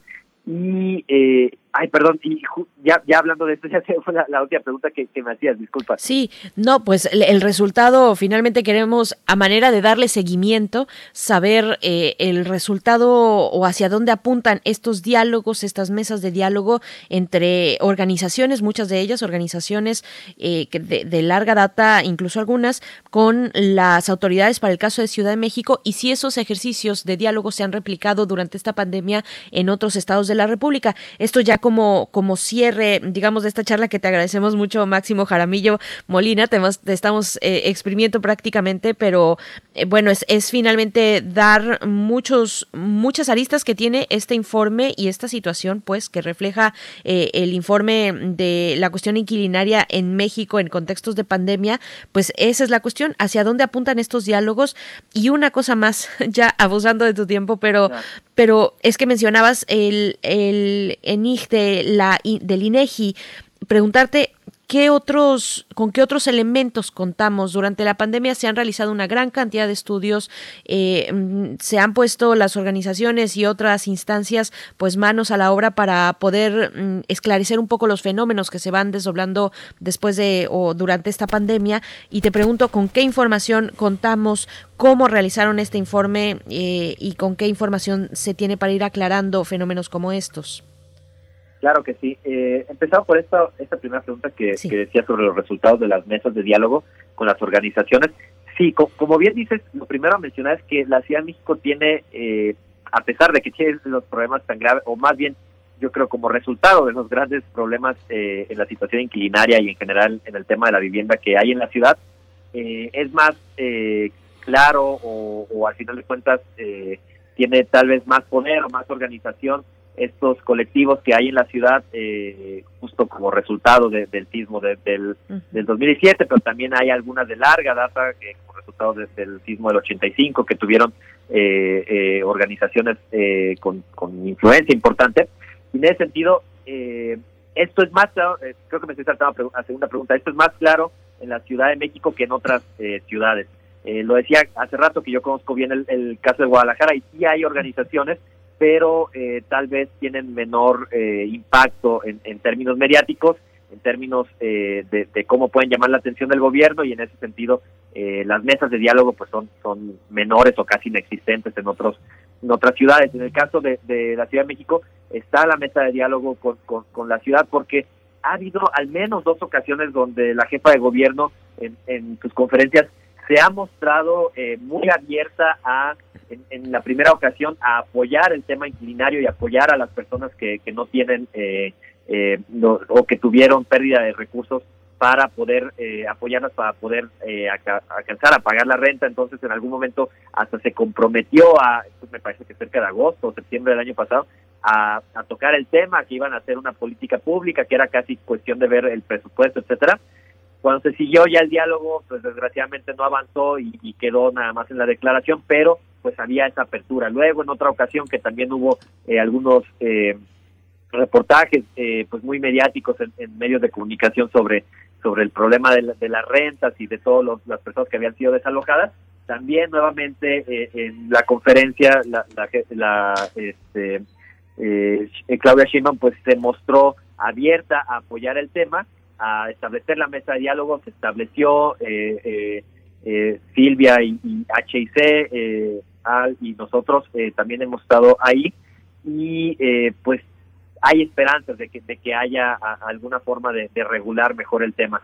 la problemática tal vez es que no hemos logrado o tal vez el, el gobierno no está totalmente eh, enterado de la gravedad de la situación, ¿no? Y eso también se ha expresado en, declaraciones públicas que, que, se cree que es menos grave de lo que realmente es, porque se cree que hay poca población que, paga la renta, porque judicialmente estuvieron tantos meses cerrados eh, eh, el Poder Judicial que pues al final de cuentas eh, no hubo tantos desalojos judiciales, pero eso no significa que no haya desalojos extrajudiciales, ¿no? Entonces, por ahí hay, hay, hay ciertas esperanzas, lo decía, pero pues también hay ciertas eh, eh, problemáticas con, con, las mesas de diálogo, pero pues espera que al final de cuentas haya, haya resultados eh, importantes. Y también en esta parte eh, este, que mencionaba sobre, sobre cómo lo hicimos, el, el, reporte justo utilizamos datos de, de, la NIC 2018, que es pues de las encuestas, eh, digamos, de las mejores encuestas que, que hay en el país, del INEGI,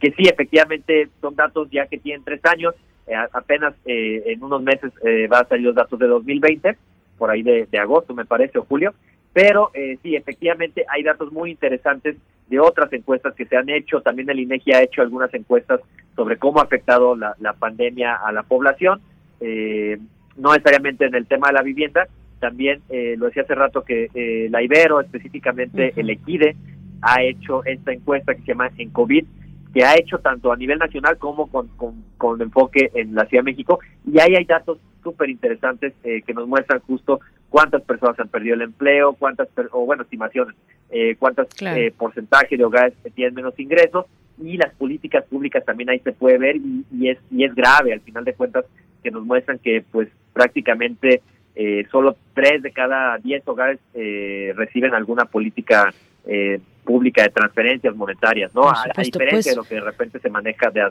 cifras que se manejan a nivel nacional. Entonces, ahí hay mucha riqueza de información que se puede utilizar y es justo la, la que utilizamos nosotros junto con los testimonios eh, que levantamos desde las redes sociales del instituto y de nuestro proyecto relacionado de eh, llamado Gatitos contra la Desigualdad, que también ahí estuvimos levantando algunos testimonios de cómo le fueron, sobre todo a los jóvenes en, en estos meses eh, con el tema inquilinario.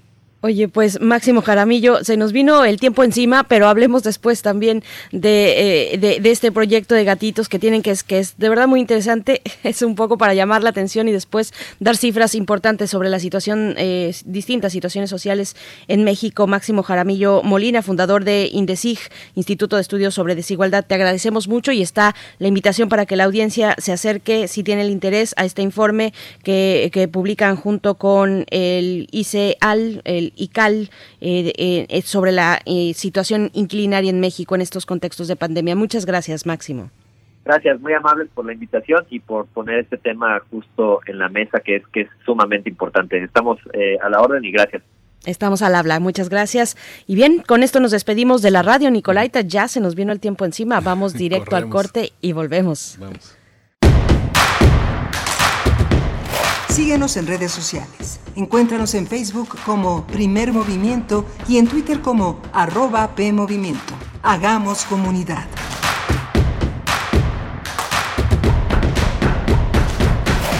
Te hicimos cuatro propuestas. La creación de rutas seguras de transporte público, la instalación de refugios para mujeres y sus hijos víctimas de violencia, entregar vales de canasta básica a las personas que perdieron su empleo por la pandemia, que el gobierno invierta en producir medicinas para garantizar su abasto. Estas propuestas resuelven problemas reales. Tú puedes ayudarnos a lograrlo. Vota por las y los candidatos locales del Partido Verde. El PRIAN dice que quiere ponerle un alto a Morena, pero lo que en realidad quiere es ponerle un alto a la austeridad, a los apoyos sociales y a la lucha contra la corrupción. Cuando ellos se alternaron el poder, paralizaron a México y ahora buscan frenar la transformación para recuperar sus privilegios. Pero el pueblo ya decidió. Estamos listos para defender la cuarta transformación. Vamos a defender la esperanza. Vota por las y los diputados federales de Morena, la esperanza de México. ¿Dónde la dejé? Justo ahora que son las elecciones más grandes de la historia y que como la mayoría decidí salir a votar. ¿Dónde la dejé? ¿Ma? Ay, hija, extravié mi INE y no sé qué hacer. Tranquila, aún estás a tiempo de sacar una reimpresión idéntica. Es muy sencillo. Puedes hacerlo hasta el 25 de mayo. ¡Qué alivio! Mi cubrebocas. ¿Ma? Voy por mi reimpresión y el 6 de junio voto. Tienes hasta el 25 de mayo. El 6 de junio, el voto sale y vale. INE. Entra en los archivos sonoros olvidados, extraños, ocultos o poco conocidos que reviven a través de Gabinete de Curiosidades, un espacio de sombras sónicas del tiempo, con Frida Rebontulet y sus almas hertzianas. Todos los domingos a las 14.30 horas, Radio UNAM, Experiencia Sonora.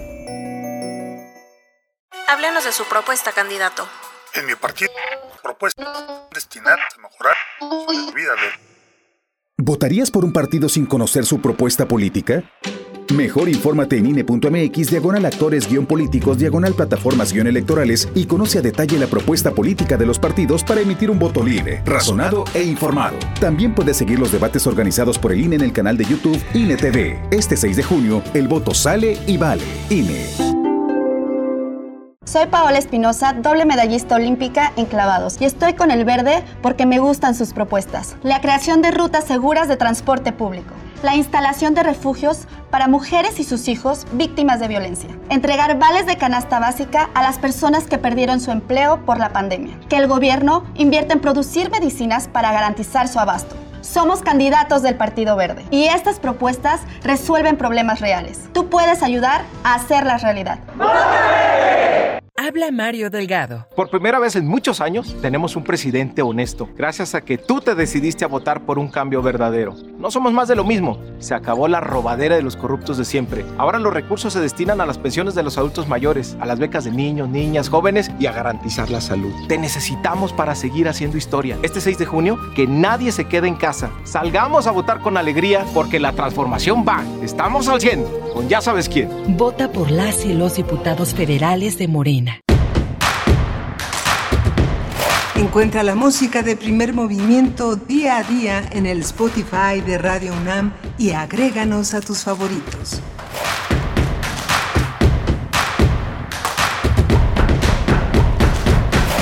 Estamos ya de vuelta en primer movimiento hoy que es lunes, lunes 17 de mayo de 2021. Son las 9 con 7 minutos de la mañana, hora del centro del país.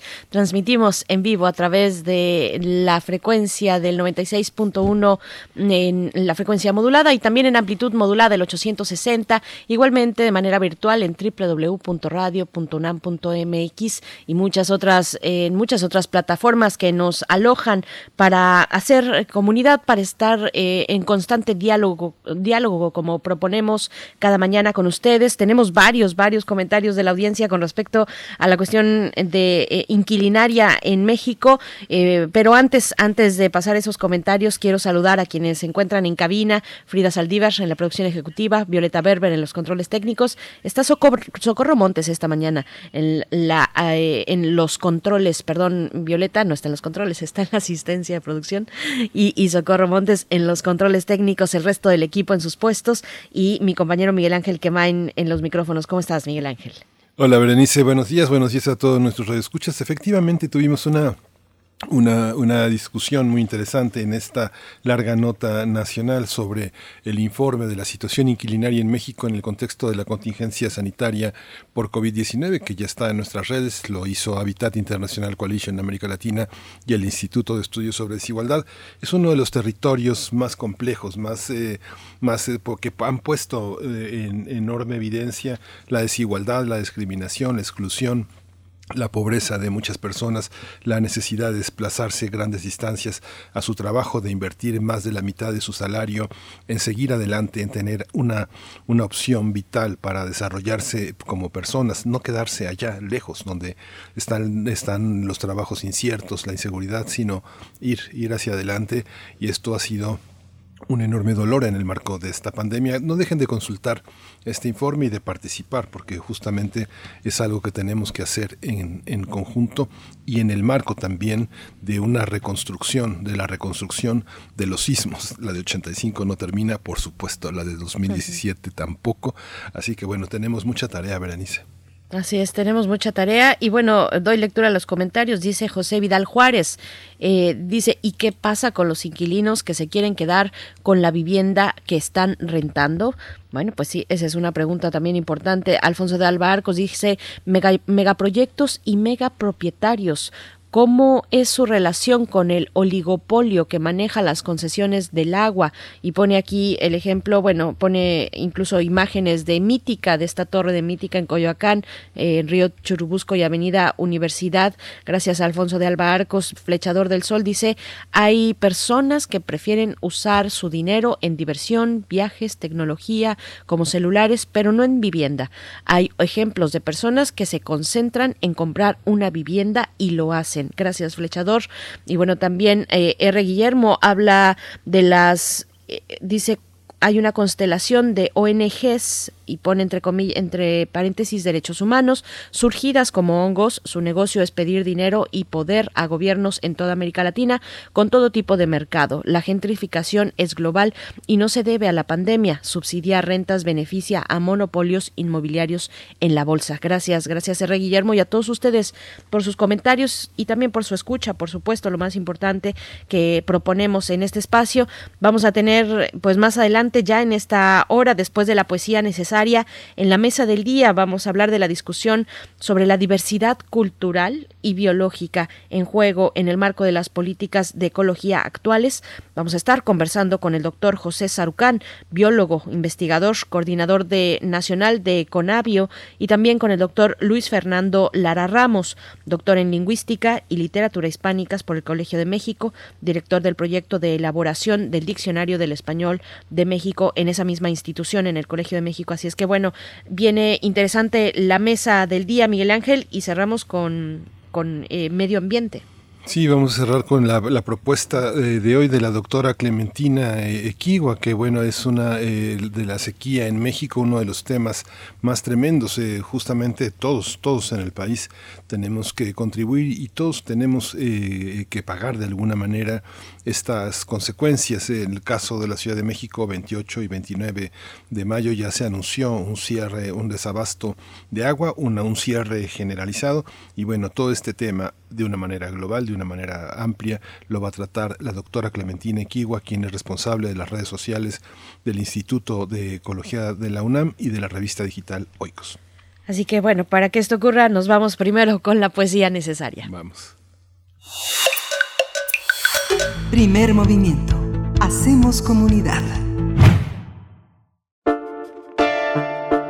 Es hora de poesía necesaria. Pues hoy es el aniversario de Alfonso Reyes, ni más ni menos.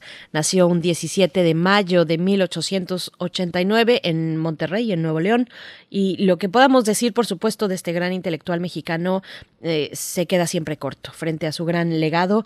Eh, junto con Pedro, voy a poner algunos ejemplos eh, para dar contexto, junto con Pedro Enríquez Ureña, Alfonso Caso y José Vasconcelos fundó el Ateneo de la Juventud en 1909, que era un espacio, pues, evidentemente de, de inspiración helénica, que fuera semillero de grandes pensadores y que propusiera líneas para pensar la cultura y la intelectualidad de un México que, que ya en ese momento, por supuesto, tenía como horizonte el cambio revolucionario.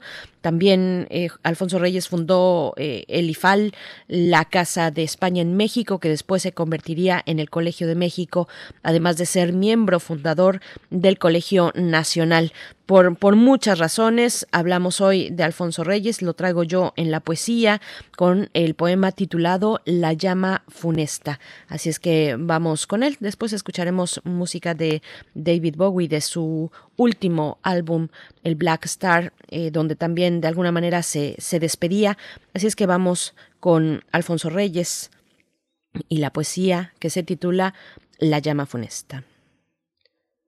Si te dicen que voy envejeciendo porque me da fatiga la lectura, me cansa la pluma o tengo hartura de las filosofías que no entiendo, Si otro juzga que cobro el dividendo del tesoro invertido y asegura que vivo en mi propia sinecura y solo de mis hábitos dependo, cítalos a la nueva primavera que ha de traer retoños de manera que a los frutos de ayer ponga olvido, pero si sabes que cerré los ojos al desafío de unos labios rojos, entonces puedes darme por perdido. Sin olvidar un punto la paciencia y la resignación del hortelano, a cada hora doy diligencia que pide mi comercio cotidiano, como nunca sentí la diferencia de lo que pierdo ni de lo que gano. Siembro sin flojedad ni vehemencia en el surco trazado por mi mano, mientras llega la hora señalada el brote guardo, cuido del injerto, el tallo alzo de la flor amada, arranco la cizaña de mi huerto, y cuando suele, y cuando suelte el puño de la asada, sin preguntarlo, me daréis por muerto.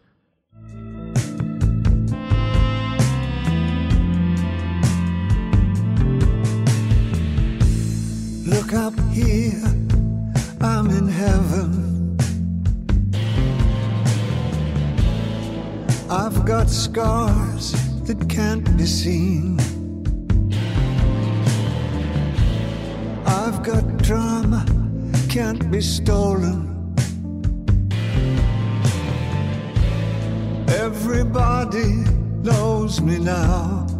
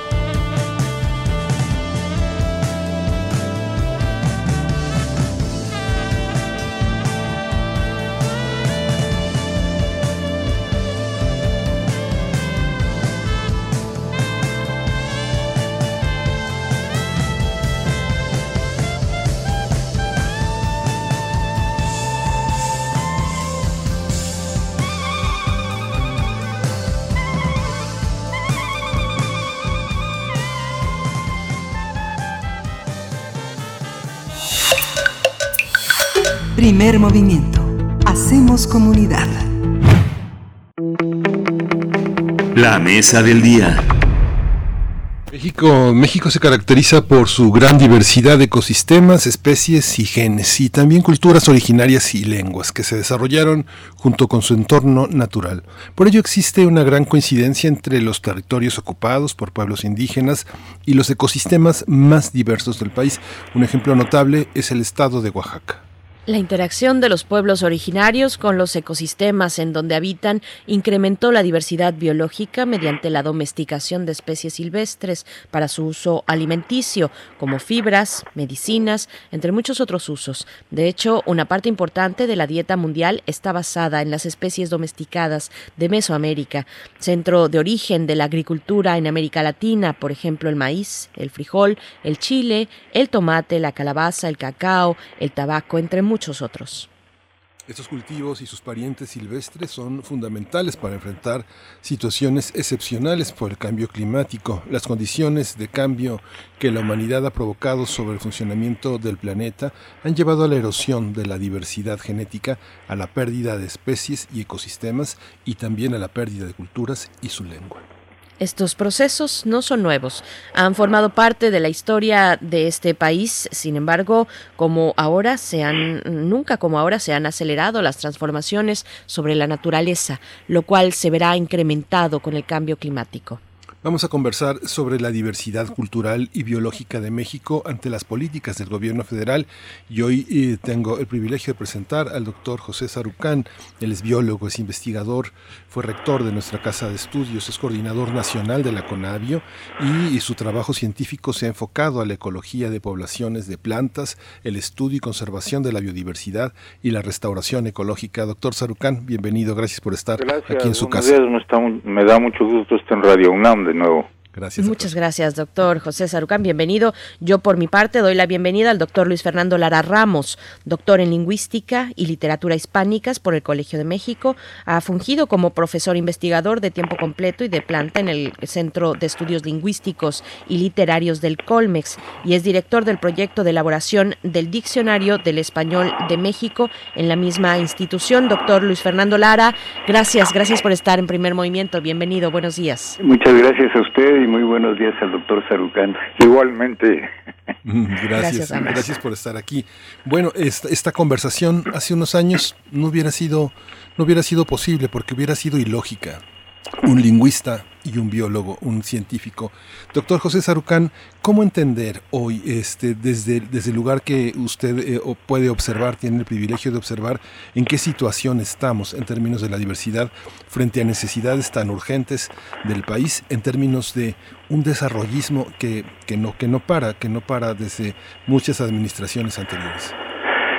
Bueno, buenos días, gracias por este espacio con el doctor Lara, una persona a la que respeto y admiro por su trabajo con el eh, análisis del español de México, que este, realmente ha sido tan importante y que se, seguirá siendo muy importante, este, un análisis que lo ha llevado a, analizar una enorme cantidad de, de publicaciones, que es de donde él en buena parte obtiene pues los usos de las palabras y este y los sentidos que estas tienen.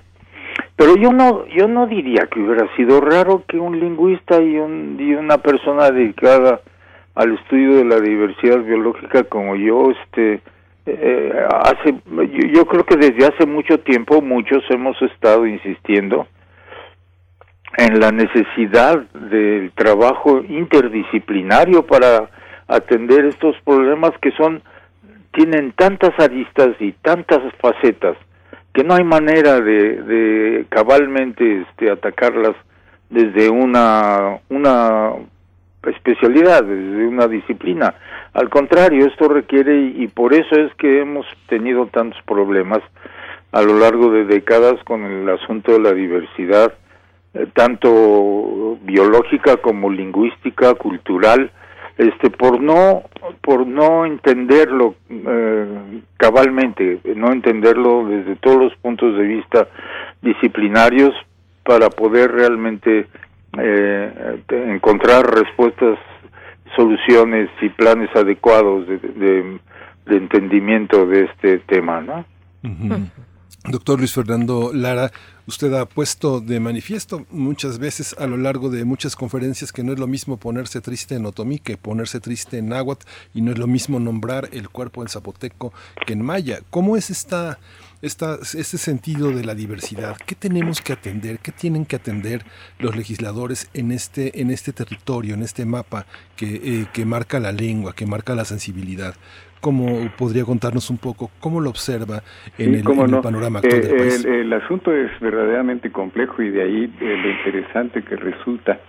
Eh, precisamente viéndolo desde las lenguas, ¿no? Si yo pienso en nuestra diversidad biológica, eh, en el momento en que uno analiza cualquiera de nuestras lenguas indígenas, y lo mismo el español, porque el español no deja de ser en cierto sentido indígena también.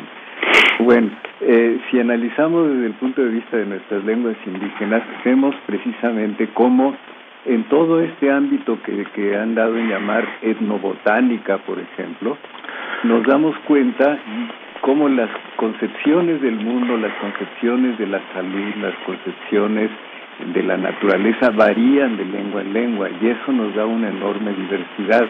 Hace muchísimos años hubo un, un lingüista estadounidense, eh, Laughlin, que estudió el caso de los hongos entre los eh, tzotziles.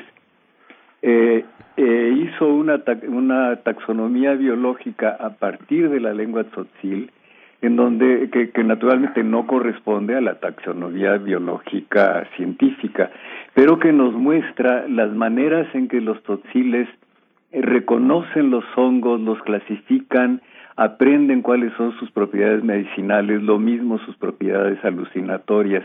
Y si viéramos cada uno de los pueblos eh, eh, del, riquísimo mapa lingüístico de México todavía, eh, vemos cómo todas estas concepciones del mundo de la naturaleza van variando y eso para mí también forma parte de la diversidad y de la riqueza de la tierra. Como pareciera que tenemos que armar un mapa con muchas piezas muy complejas, eh, probablemente algunas muy similares, algunas se repiten. Doctor José Sarucán, voy a retomar o hacer énfasis en un elemento que mi compañero Miguel Ángel ya ponía en la mesa. Él hablaba de la, legislatura y yo lo abro a la política cómo en este panorama mm, que donde se funde la diversidad cultural y la riqueza biológica, cómo entender también el elemento de la política, tanto la institucional como aquella que se gesta en las comunidades y eh, lo político, diríamos. ¿Cómo, ¿Cómo entenderlo, doctor?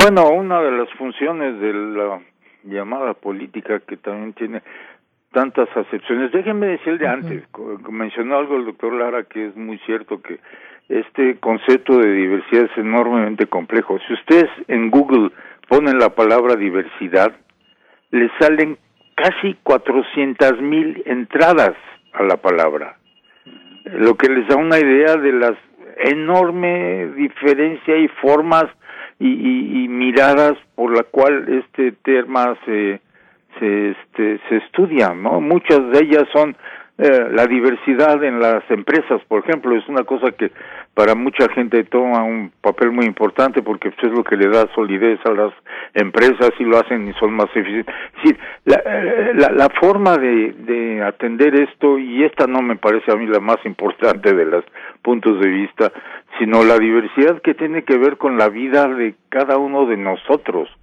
el, eh, esta relación que ustedes comentaron, de hecho, el, la apertura del programa por ustedes es casi toca toda la temática que, que vamos a tocar este esta tarde noche en la presentación Zoom del Colegio Nacional. Este esta relación tan íntima que existe entre la diversidad cultural que es producto de la diversidad biológica, no nada más en México, en todo el mundo. Ustedes pongan un mapa de dónde están las áreas de mayor diversidad biológica y va a coincidir con el mapa de la mayor diversidad cultural del mundo, ¿no? ¿Por qué? Pues porque esa diversidad biológica, la naturaleza, es el, la, la matriz en donde descansa el bienestar y el desarrollo de todas las poblaciones, incluso ahora. Y este es un asunto que no acabamos de entender y que tiene que ver mucho con esta idea de políticas públicas que ayuden a conservar esa matriz lo mejor posible, a conocerla lo mejor posible, a entenderla adecuadamente para poder usarla uh, con, uh, de manera sustentable, para poder restaurarla donde se ha dañado, para poder este hacer usos de esto que sean benéficos para las sociedades que viven ahí. México tiene una característica muy especial en el sentido de la propiedad de esos recursos, es decir, recursos que están en un terreno, de la propiedad de esos terrenos. Hay, hay un par de países como México, a lo más, eh, en los que los ecosistemas y estos lugares donde está la diversidad biológica son propiedad comunal, comunitaria. El otro es China y hay otro más, otro país más que no sé si es Indonesia, en el sureste de Asia, que tienen una proporción muy alta de propiedad comunitaria de esos recursos. Es decir, la mayor parte de los bosques y selvas de México este, son propiedad de ejidos, de, de comunidades indígenas, de comunidades rurales, etcétera, y esto tiene un significado enormemente importante como para tener políticas públicas que ayuden a que la gente que tiene eso como patrimonio sepa utilizarlo, ayudar a, a utilizarlo de la mejor manera, saben cómo hacerlo, porque han vivido de esto por generaciones y generaciones. Lo que no tienen son los instrumentos de política de apoyo, de, de desarrollo de las capacidades de usarlo, que este les, les dé realmente una, una posibilidad de, de vivir de esos de esos este de esos recursos el concepto del campo en México se entiende casi exclusivamente como el, el, el de la actividad agrícola y es un gran error. El, México, yo lo he dicho muchas veces, algunos de mis colegas uh, levantan las cejas, México no es un país agrícola, México es un país forestal, entendiendo por forestal el uso de las de los ecosistemas, ¿no? Entonces aquí perennemente hemos tenido una falta de aprecio a esto, una falta de impulso a empresas comunitarias que utilicen esos recursos de manera espléndida. Y esto no es pura teoría, existen en, en, en la realidad casos ejemplares a escala internacional, a escala mundial, de utilización comunitaria de los recursos para beneficio de las comunidades de manera sustentable. Eh, en, empresas forestales, por ejemplo, en varias partes del país hay, hay más de una decena o más de casos en que el manejo sustentable del bosque ha llevado al desarrollo integral de industrias y demás cosas forestales que sí son el sustento de las comunidades, de eso viven y eso les ha ayudado a tener escuelas y caminos y, hospitalitos y demás cosas. Este, yo creo que ahí tenemos, hemos tenido por por generaciones un hueco muy grande de mirar hacia esta relación entre los grupos étnicos o lo, la, las sociedades, las gentes que viven en el en los ecosistemas y el apoyo a, que ellos vivan de esos ecosistemas, como hay muchos ejemplos. Con, voy a usar un ejemplo de Conavio, perdón, en el sentido de una publicación que se llama 100 casos de éxito en el manejo de, lo, de los recursos uh, naturales de México. Son 100 casos narrados por quienes lo hicieron y la mayor parte de ellos son de comunidades que viven en, en los ecosistemas que los han usado y que podían haber sido muchos más de 100, pues, lo dejamos en 100. Este, yo creo que ahí hemos tenido un gran hueco que no no se ha llenado por generaciones, ¿no? Uh -huh. eh, doctor Lara Ramos, bueno, yo solo pongo elementos porque en realidad esta conversación se desborda y se desdobla en muchísimos espacios. Claro. Eh, pero pongo el elemento de la academia. Eh, ahora que el doctor Sarucan hablaba de hay que dar cuenta de, de lo que se está haciendo en estas comunidades, mm, se proponía la cuestión de la política institucional, pero también la academia tiene un juego importante en este sentido. La academia escucha, está poniendo atención, porque además, por supuesto, propone, como lo ha hecho, pero, pero tiene ese oído fino actualmente para escuchar estas propuestas. Yo creo que crecientemente en los últimos 30 años esto ha ocurrido, pero déjeme decirle que el instrumento que ha permitido conocer nuestra naturaleza de, este país, los ecosistemas, la diversidad biológica, este más fino que existe en el mundo para un país, fue generado por la academia, ha sido generado por la academia, ha eh, sido sostenido por la academia de este país. Y cuando digo la academia me refiero pues a todas las ciencias de la biodiversidad que este que hay y que, que son los que han provisto la información básica fundamental que uno había tomado y la ha desarrollado en un cuerpo de conocimiento que no tiene eh, similar en otro país. Claro. Hay una parte, doctor Sarucán, en este comentario que hace Luis Fernando Lara que tiene que ver con lo que hemos recibido de las universidades del país más de 60 universidades que están en este concierto, en esta voz por, por, recuperar lo mejor de lo nuestro. ¿Cómo se da esta situación entre lo académico y lo político en cuanto a las gobernanzas de los estados del país?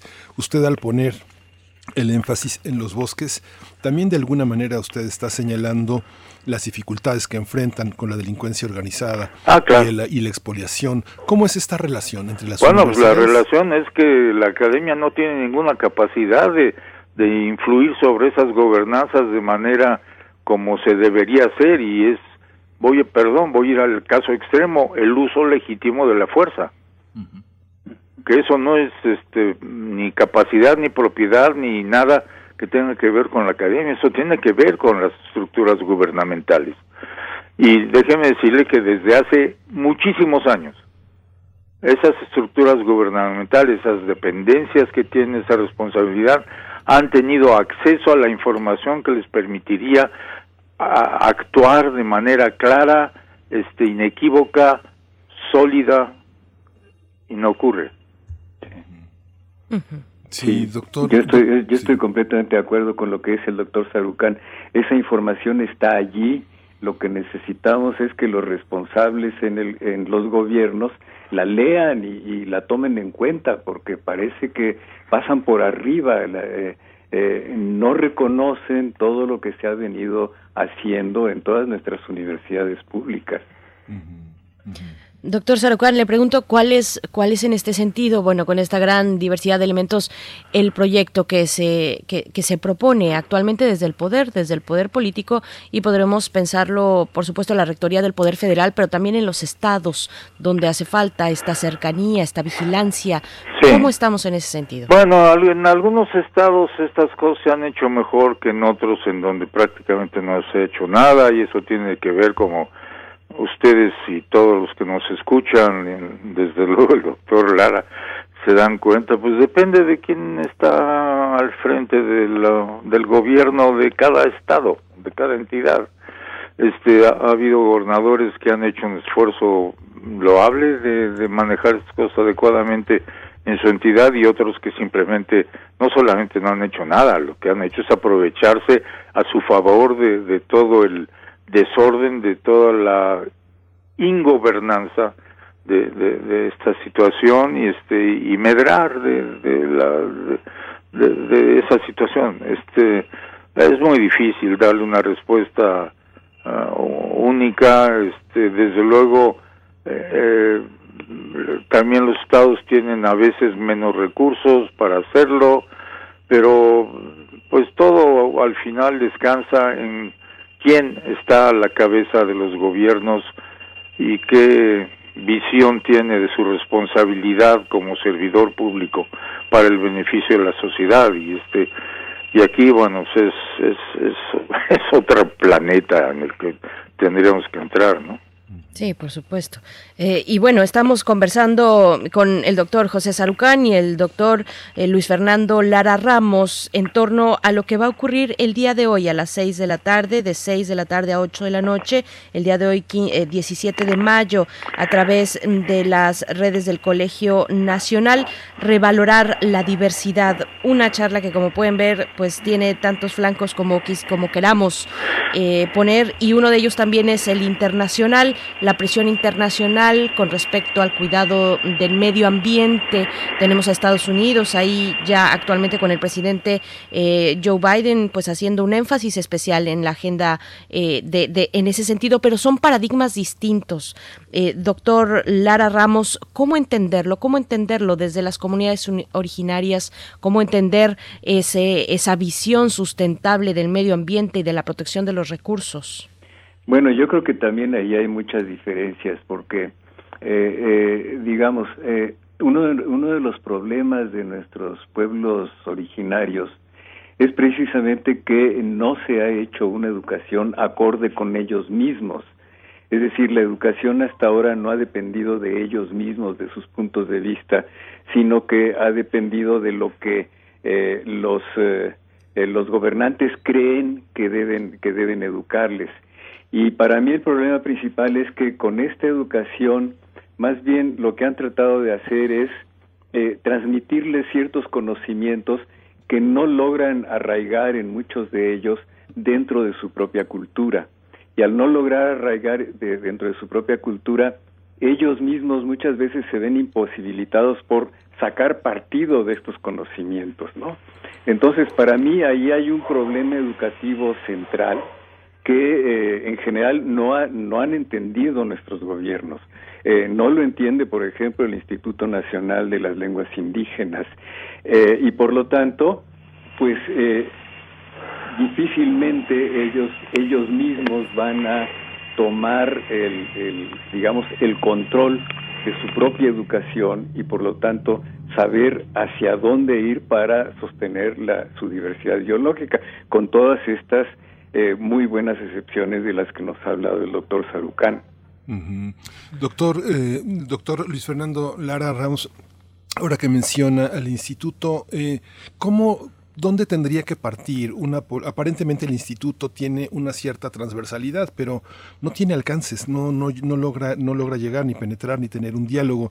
¿Desde dónde, pensando en esta idea, este, entendiendo lo que, no sé cómo podremos entender lo que se llama la cuarta transformación, pero es un intento de cambio, es un intento de combatir la desigualdad, de toda, toda esta visión del pasado. ¿Cómo, ¿Cómo encontrar una transversalidad que permite escuchar todas las voces en su singularidad, pero que escuchar las necesidades de estas regiones del país que son tan significativas, que son tan ancestrales y que sí se proyectan hacia el futuro si los dejan, ¿no? ¿Cómo, cómo, cómo hacerlo desde un punto de vista estructural?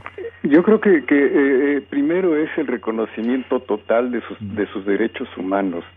Eh, y, y, dentro de mi materia, digamos, el reconocimiento total del derecho humano a la lengua materna, eh, lo cual no se hace. Es decir, sí hay, hay, hay, hay enunciados generales a propósito del respeto a, a las lenguas indígenas, hay un instituto este, dedicado a esto, pero eh, este respeto a las lenguas indígenas comienza por respetar a ellos mismos antes que, antes que nada y trabajar con ellos, no trabajar sobre ellos. Eh, eso es algo que no, ha entendido ningún gobierno mexicano.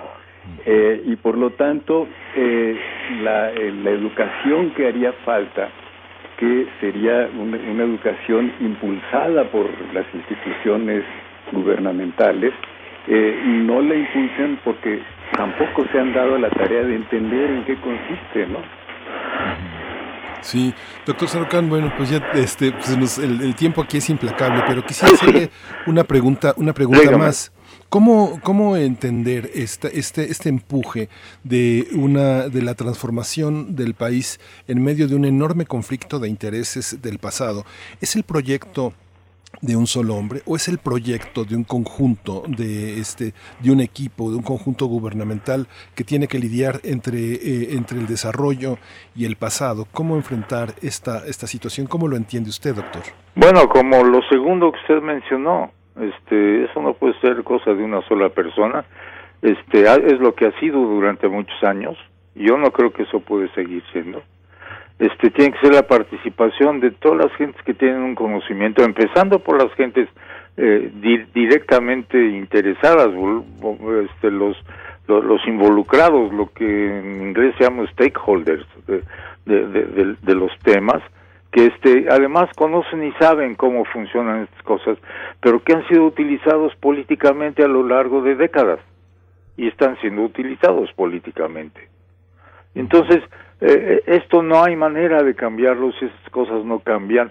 No se les da a la gente esta capacidad de hacerlo por, demostrada porque si uno dijera bueno es que nunca ha ocurrido en México no hay ejemplos estamos llenos de ejemplos este que han salido de las comunidades mismas a veces a contrapelo de la de, de la posición gubernamental local o nacional lo que sea y que realmente lo que hacen es demostrar que la gente tiene capacidad, que tiene conocimiento, que con un poquito de ayuda pueden este, lanzarse a, ir desarrollando una eh, una capacidad de empresa voy a llamarle porque eso finalmente es lo que es en el uso de sus recursos y, en el cuidado de sus recursos.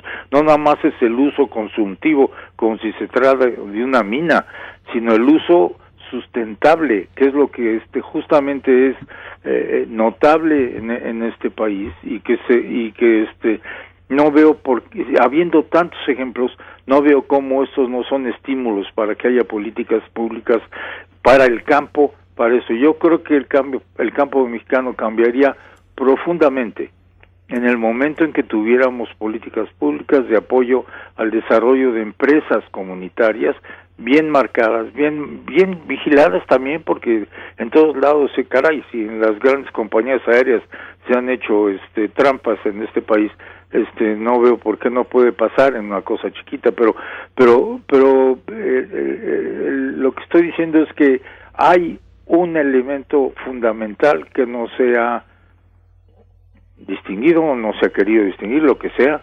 este en esta dirección y que en mi opinión y la opinión de muchos de los que trabajamos en esta relación de sociedad y recursos este nos parece que es la, una de las no la única quizá pero es una de las salidas importantes a cambiar el estado de bienestar y de y de y de, bien vivir de la de la gente que vive en el campo. No nada más la agricultura es, nosotros eh, eh, en México se habla de campo lo primero que se piensa es en campesinos que, que trabajan el campo. Esa es una parte importante ciertamente porque nos da todos los alimentos que, que, usamos, pero por otro lado este es una parte nada más del total del, de, la, de la sociedad rural que vive en este país. Yo creo que ah, tiene que haber un cambio uh, muy claro en esa dirección porque eh, a pesar de toda la distorsión social que ha habido por la manipulación política personal, por el beneficio de unos caciques, por el beneficio de algunos gobernadores, se ha prostituido, perdón, voy a usar esa palabra que no suena muy bien para cosas de tipo social, este, el, eh, eh, la, la, la forma de organización, el propósito, básicamente eh, diría yo, noble, eh, adecuado de, de, las comunidades este, rurales. Eh, pero hay mucho por rescatar, es tiempo de hacerlo. Yo creo firmemente en que eh, una organización para esto existía el INAES, pero el INAES tenía los mismos problemas del INALI en el sentido de la y poca capacidad de que el recurso se usaba más bien para que eh, se distribuyera a los partidos políticos. Bueno, es, estas cosas no pueden ser. Este, yo creo que la única manera no es eh, borrarlas del mapa, sino hacerlo bien y hacerlo bien con vigilancia y con con el con la necesaria este honestidad en todos los sentidos, transparencia y demás, pero también honestidad de propósito. Este, ah, yo creo que aquí tenemos muchísimo que caminar todavía. Por supuesto.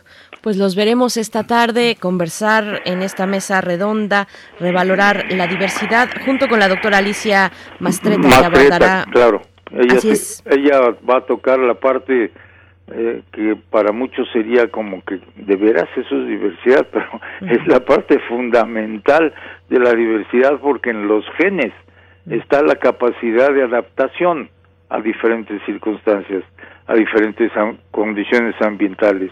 Y este y esto se aplica no nada más a las plantas y a los animales domesticados, se aplica también a nosotros. Así que este creo que ese tema va a ser uno particularmente atractivo pues estaremos ahí. Estamos convocados a las seis de la tarde en la página del Colegio Nacional colnal.mx, pero también en las redes sociales como Facebook o el canal de YouTube del Colegio Nacional.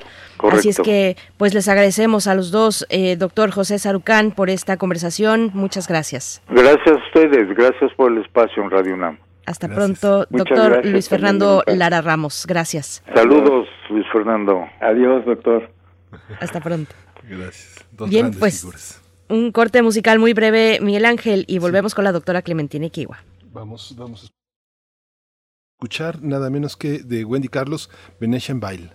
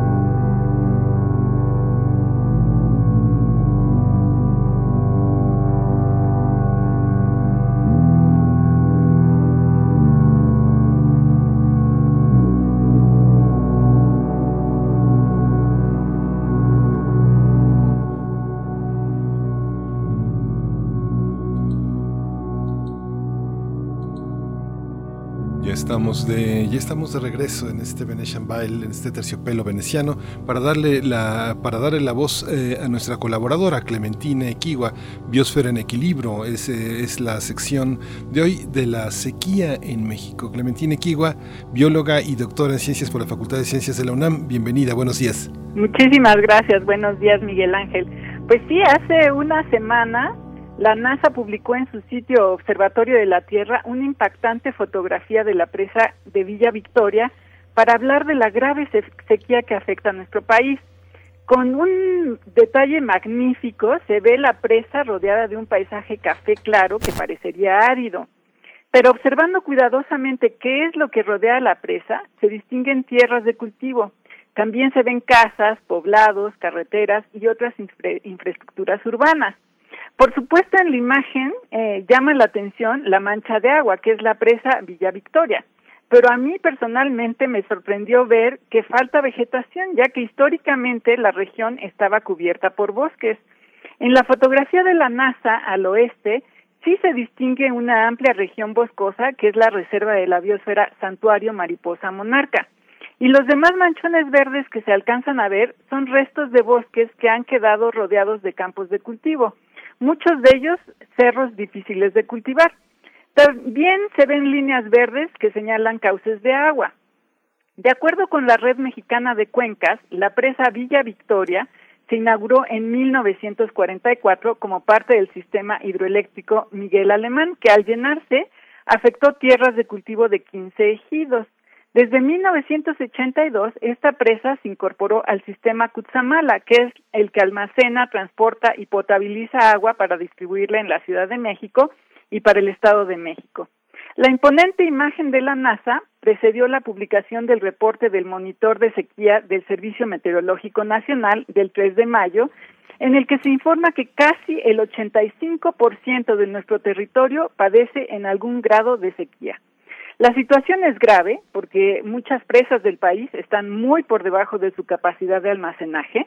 En particular, la presa Villa Victoria está a un tercio de su capacidad. Esta carencia de agua, por supuesto, afecta el abasto del vital líquido para consumo en las ciudades y además pone en riesgo la producción agrícola y ganadera.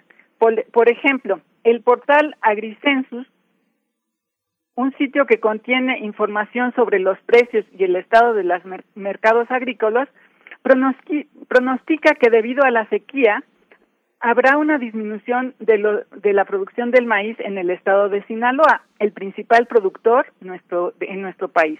Hace unos días, en una conferencia de prensa para UNAM Global, perdón, Benjamín Martínez López y Cristian Domínguez del Centro de Ciencias de la Atmósfera explicaron a que cuando la superficie del océano se enfría no llueve, la del Océano Pacífico, que es lo que está pasando ahorita por el fenómeno de la niña. Sin embargo, se espera que por este fenómeno la siguiente mitad del año contenga más humedad que llegará del océano en forma de ciclones.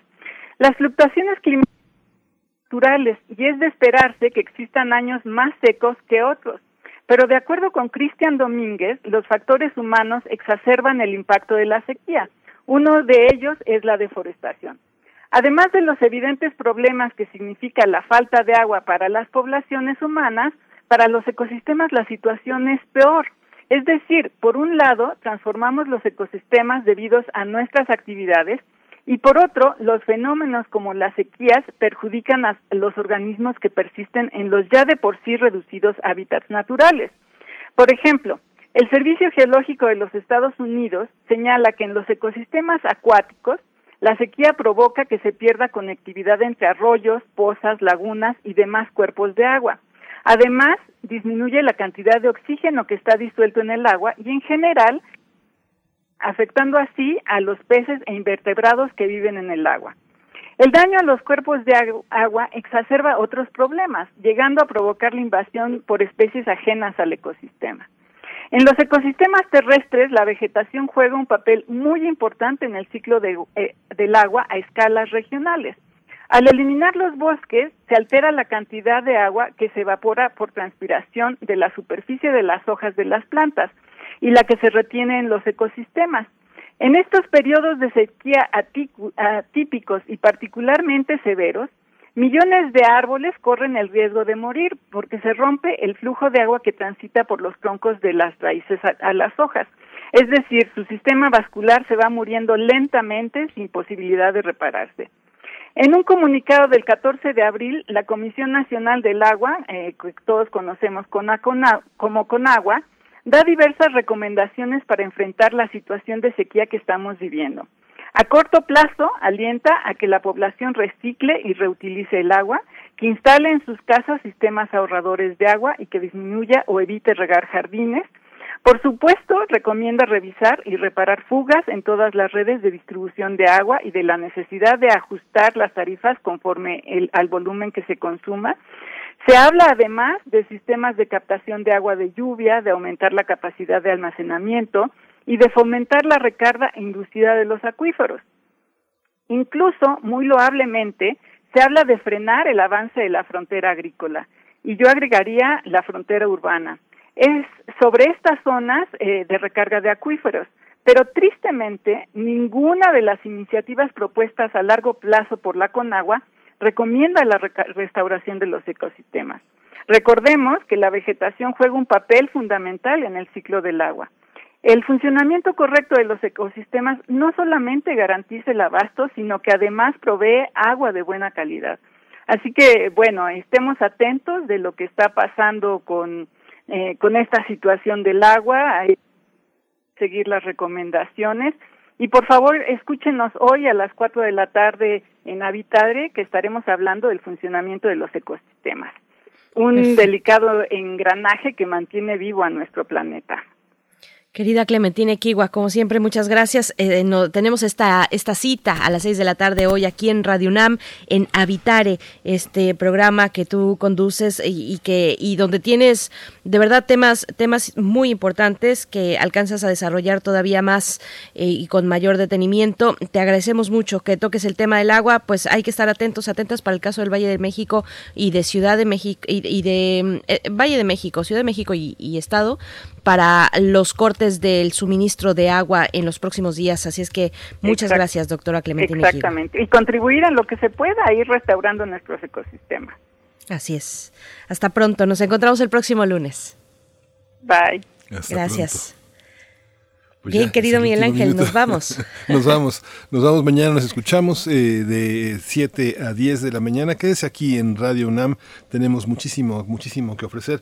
Justamente estamos eh, en, esta, en esta continuidad de la programación, ofreciéndole lo que mejor, lo que mejor tenemos. Eh, gracias. Esto fue Primer Movimiento. El mundo desde la universidad. Radio UNAM presentó Primer Movimiento. El mundo desde la universidad. Con Berenice Camacho y Miguel Ángel Quemain en la conducción. Frida Saldívar y Violeta Berber, producción. Antonio Quijano y Patricia Zavala, noticias. Miriam Trejo y Rodrigo Mota, coordinadores de invitados. Tamara Quirós, redes sociales. Arturo González y Socorro Montes, operación técnica. Locución, Tessa Uribe y Juan Stack.